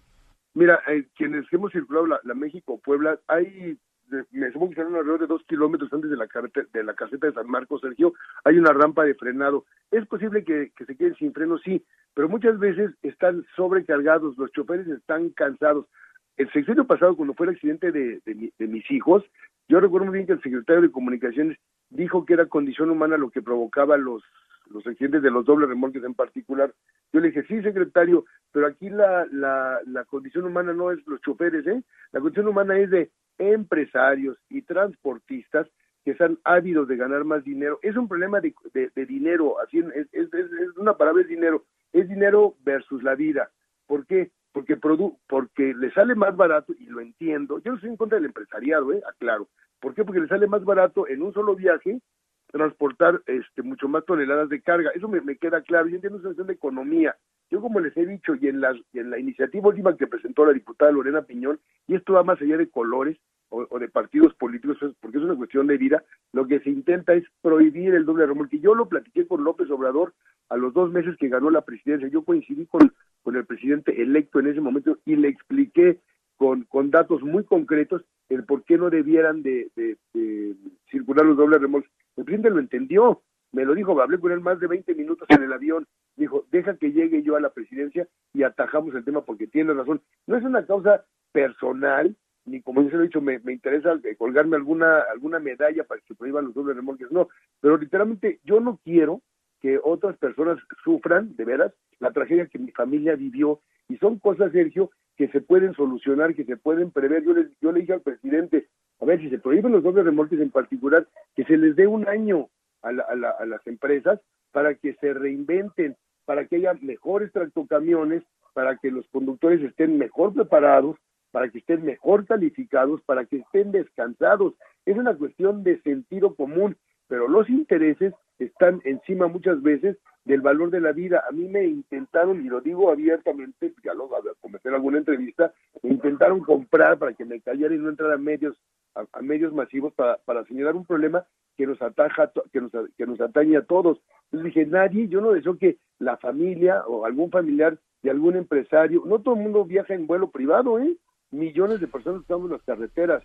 Yo no quiero que, que los familiares, un ser querido de gente muy importante en el sector privado o en el sector público, viva lo que se puede literalmente prevenir. Es una cuestión de sentido. Como yo hago un llamado y aprovecho pues, una, una, un foro tan importante como el suyo, Guadalupe eh, Sergio, para que los empresarios, los diputados, los senadores están en sus manos, eh, que le hagan un guiño a la sociedad y que se pongan de este lado. Yo les dije, yo no quiero que dejen Muy de bien. ganar. Es un tema muy concreto. Pues nos quedamos con esto, Héctor. Muchas gracias. Te mandamos un abrazo. Buenos días. Gracias por la oportunidad. Un abrazo. Y vale la pena recordar que su hijo falleció en un accidente aplastado por un doble remolque. Su hija quedó muy mal herida. Otros dos chicos fallecieron. Esto fue en 2016, si no mal recuerdo. Bueno, pues el gobierno federal impugnó la resolución judicial que le ordenaba modificar la política nacional de vacunación contra el COVID-19 para vacunar a todos los menores de edad del país entre 12 y 17 años. Estamos leyendo esta mañana, Sergio yo, una nota que señalaba que en los Estados Unidos le van a dar a los niños 100 dólares, les van a dar eh, pases para el BASE y les van a dar también pases para algún eh, eh, atractivo turístico. Pero pues vamos a, platicar cómo son las cosas diferentes. Doctora Lori Anne eh, Jiménez eh, Faibi, jefa de Laboratorio de Genética Molecular de la UNAM, qué gusto saludarte esta mañana y bueno, preguntar eh, el punto de vista sobre lo que ocurre en México y otros países como Estados Unidos. Sí, ¿qué tal? Eh, muy buenos días, Sergio y Lupita. Muchas gracias por la invitación. Bueno, pues es una noticia realmente tremenda, ¿no? Es una noticia que realmente cae como cubetada de, de agua fría y no se puede uno explicar por qué un gobierno imputaría una medida que no solamente ya fue sancionada por un juez, sino que es una medida en pro de la protección de la vida y la salud de los menores de edad en nuestra población. ¿Por qué el gobierno estaría luchando en contra de esto, no? Se entiende, pues, que lo que se está tratando aquí de hacer, esta política de austeridad, pero que todo tiene un límite, ¿no? Lo que ahora está ocurriendo es más un austericidio que, una política sensata de austeridad, ¿no? Porque simple y sencillamente no implementar una campaña de vacunación adecuada y completa que incluya a los menores de edad y desde luego a los, todos los grupos que requieren refuerzos. Ese es otro tema del que deberíamos de platicar, ¿no? Esto no solo está prolongando la pandemia en México, sino que va a cobrar más vidas de las que ya hemos perdido durante la pandemia. Hay que recordar que México somos uno de los países que tiene la mayor mortalidad por COVID-19. En el último reporte de exceso de mortalidad del 9 de octubre se registraban 621.043 defunciones durante la pandemia, es decir, y de las cuales pues cerca de 450.000 estaban asociadas directamente con COVID-19. Entonces, eh, la vacunación es hoy por hoy una de las medidas que nos pueden llevar no solo a detener la pandemia, a hacernos eh, salir de la crisis que ha representado la pandemia en muchos sentidos económicos, educativos, culturales, sociales, psicológicos, etcétera, sino que también pues es la medida que nos puede llevar a salvar vidas. Entonces, eh, pues sí, así como estabas mencionando, Lupita, en Estados Unidos se da toda una serie de incentivos para que los menores de edad se vacunen, no solo los menores, la población en general, ¿no? Ahorita en Sudamérica la mayoría de los países ya están vacunando a partir de los cinco años de edad.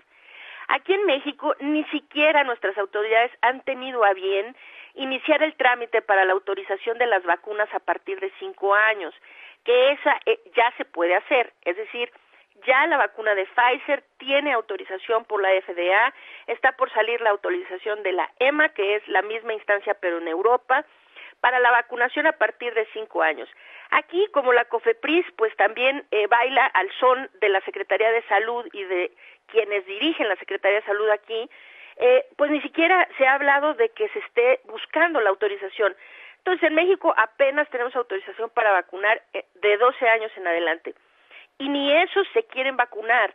Es realmente muy, muy difícil de comprender. Vamos a terminar siendo uno de los únicos países en todo el continente americano que no está ya activamente administrando refuerzos a adultos mayores, a inmunocomprometidos, a personas que recibieron vacunas de corta duración como Cancino, como Sinovac, y desde luego que no está protegiendo a su población de menores de edad. Muy bien, pues doctora, muchas gracias por tomar nuestra llamada. Muy buenos días. Muchas gracias, al contrario, un placer. Buenos días. Los domis de choque revelan el daño que puedes sufrir al chocar en un auto. Reciben impacto tras impacto para evaluar qué autos nos protegen mejor. Solo los domis resisten choques. Tu familia no. ¿Sabías que en México se vendieron más de un millón y medio de autos de baja seguridad entre 2015 y 2020. Con autos más seguros y mejor información para los consumidores, se evitarían más de 5.000 muertes cada año. Exijamos autos más seguros para México. Infórmate en www.quetanseguroestuauto.org.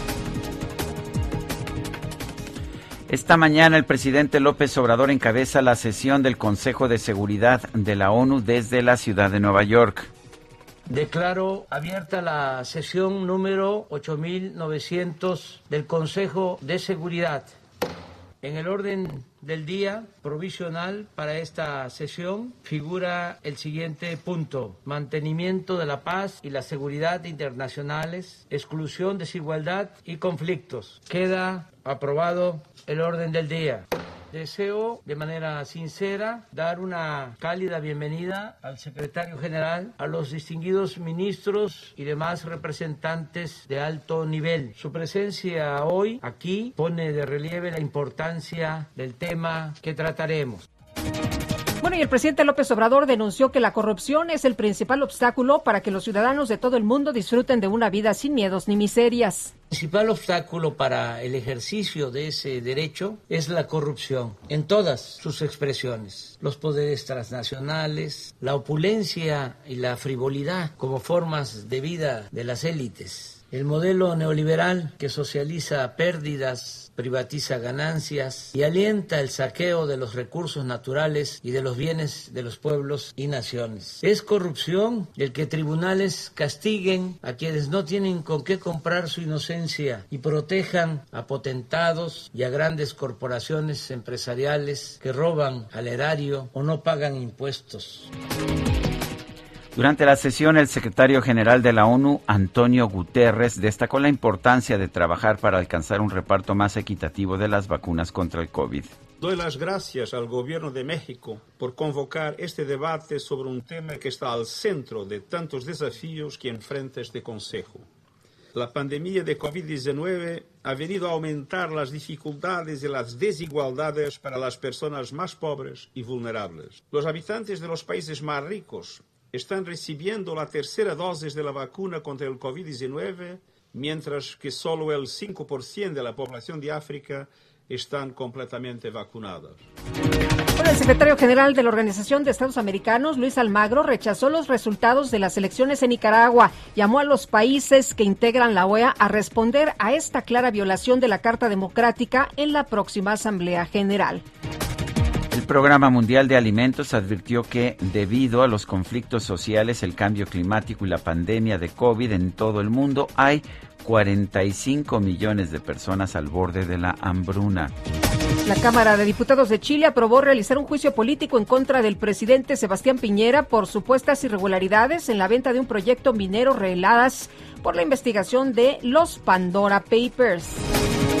Un grupo de padres de niños con cáncer anunció una manifestación para este martes en inmediaciones del Aeropuerto Internacional de la Ciudad de México para denunciar que el gobierno federal sigue sin resolver el desabasto de medicamentos oncológicos. Por cierto que ya están cerrando la vialidad para quienes van para allá la Terminal 1, lo tomen en cuenta, están cerrando ya la vialidad. El secretario de Salud de Puebla, José Antonio Martínez, confirmó que esta madrugada falleció una joven de 17 años como consecuencia de la explosión del pasado 31 de octubre en una toma clandestina de gas LP en San Pablo, Xochimehuacán.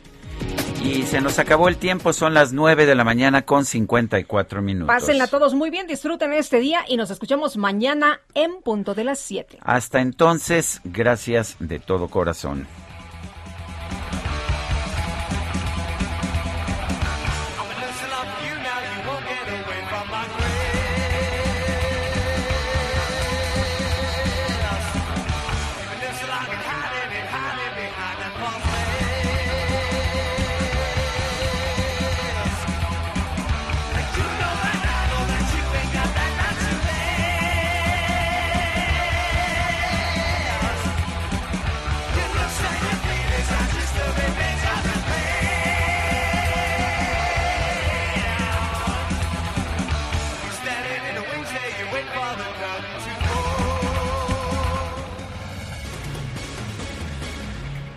Heraldo Media Group presentó Sergio Sarmiento y Lupita Juárez por El Heraldo Radio.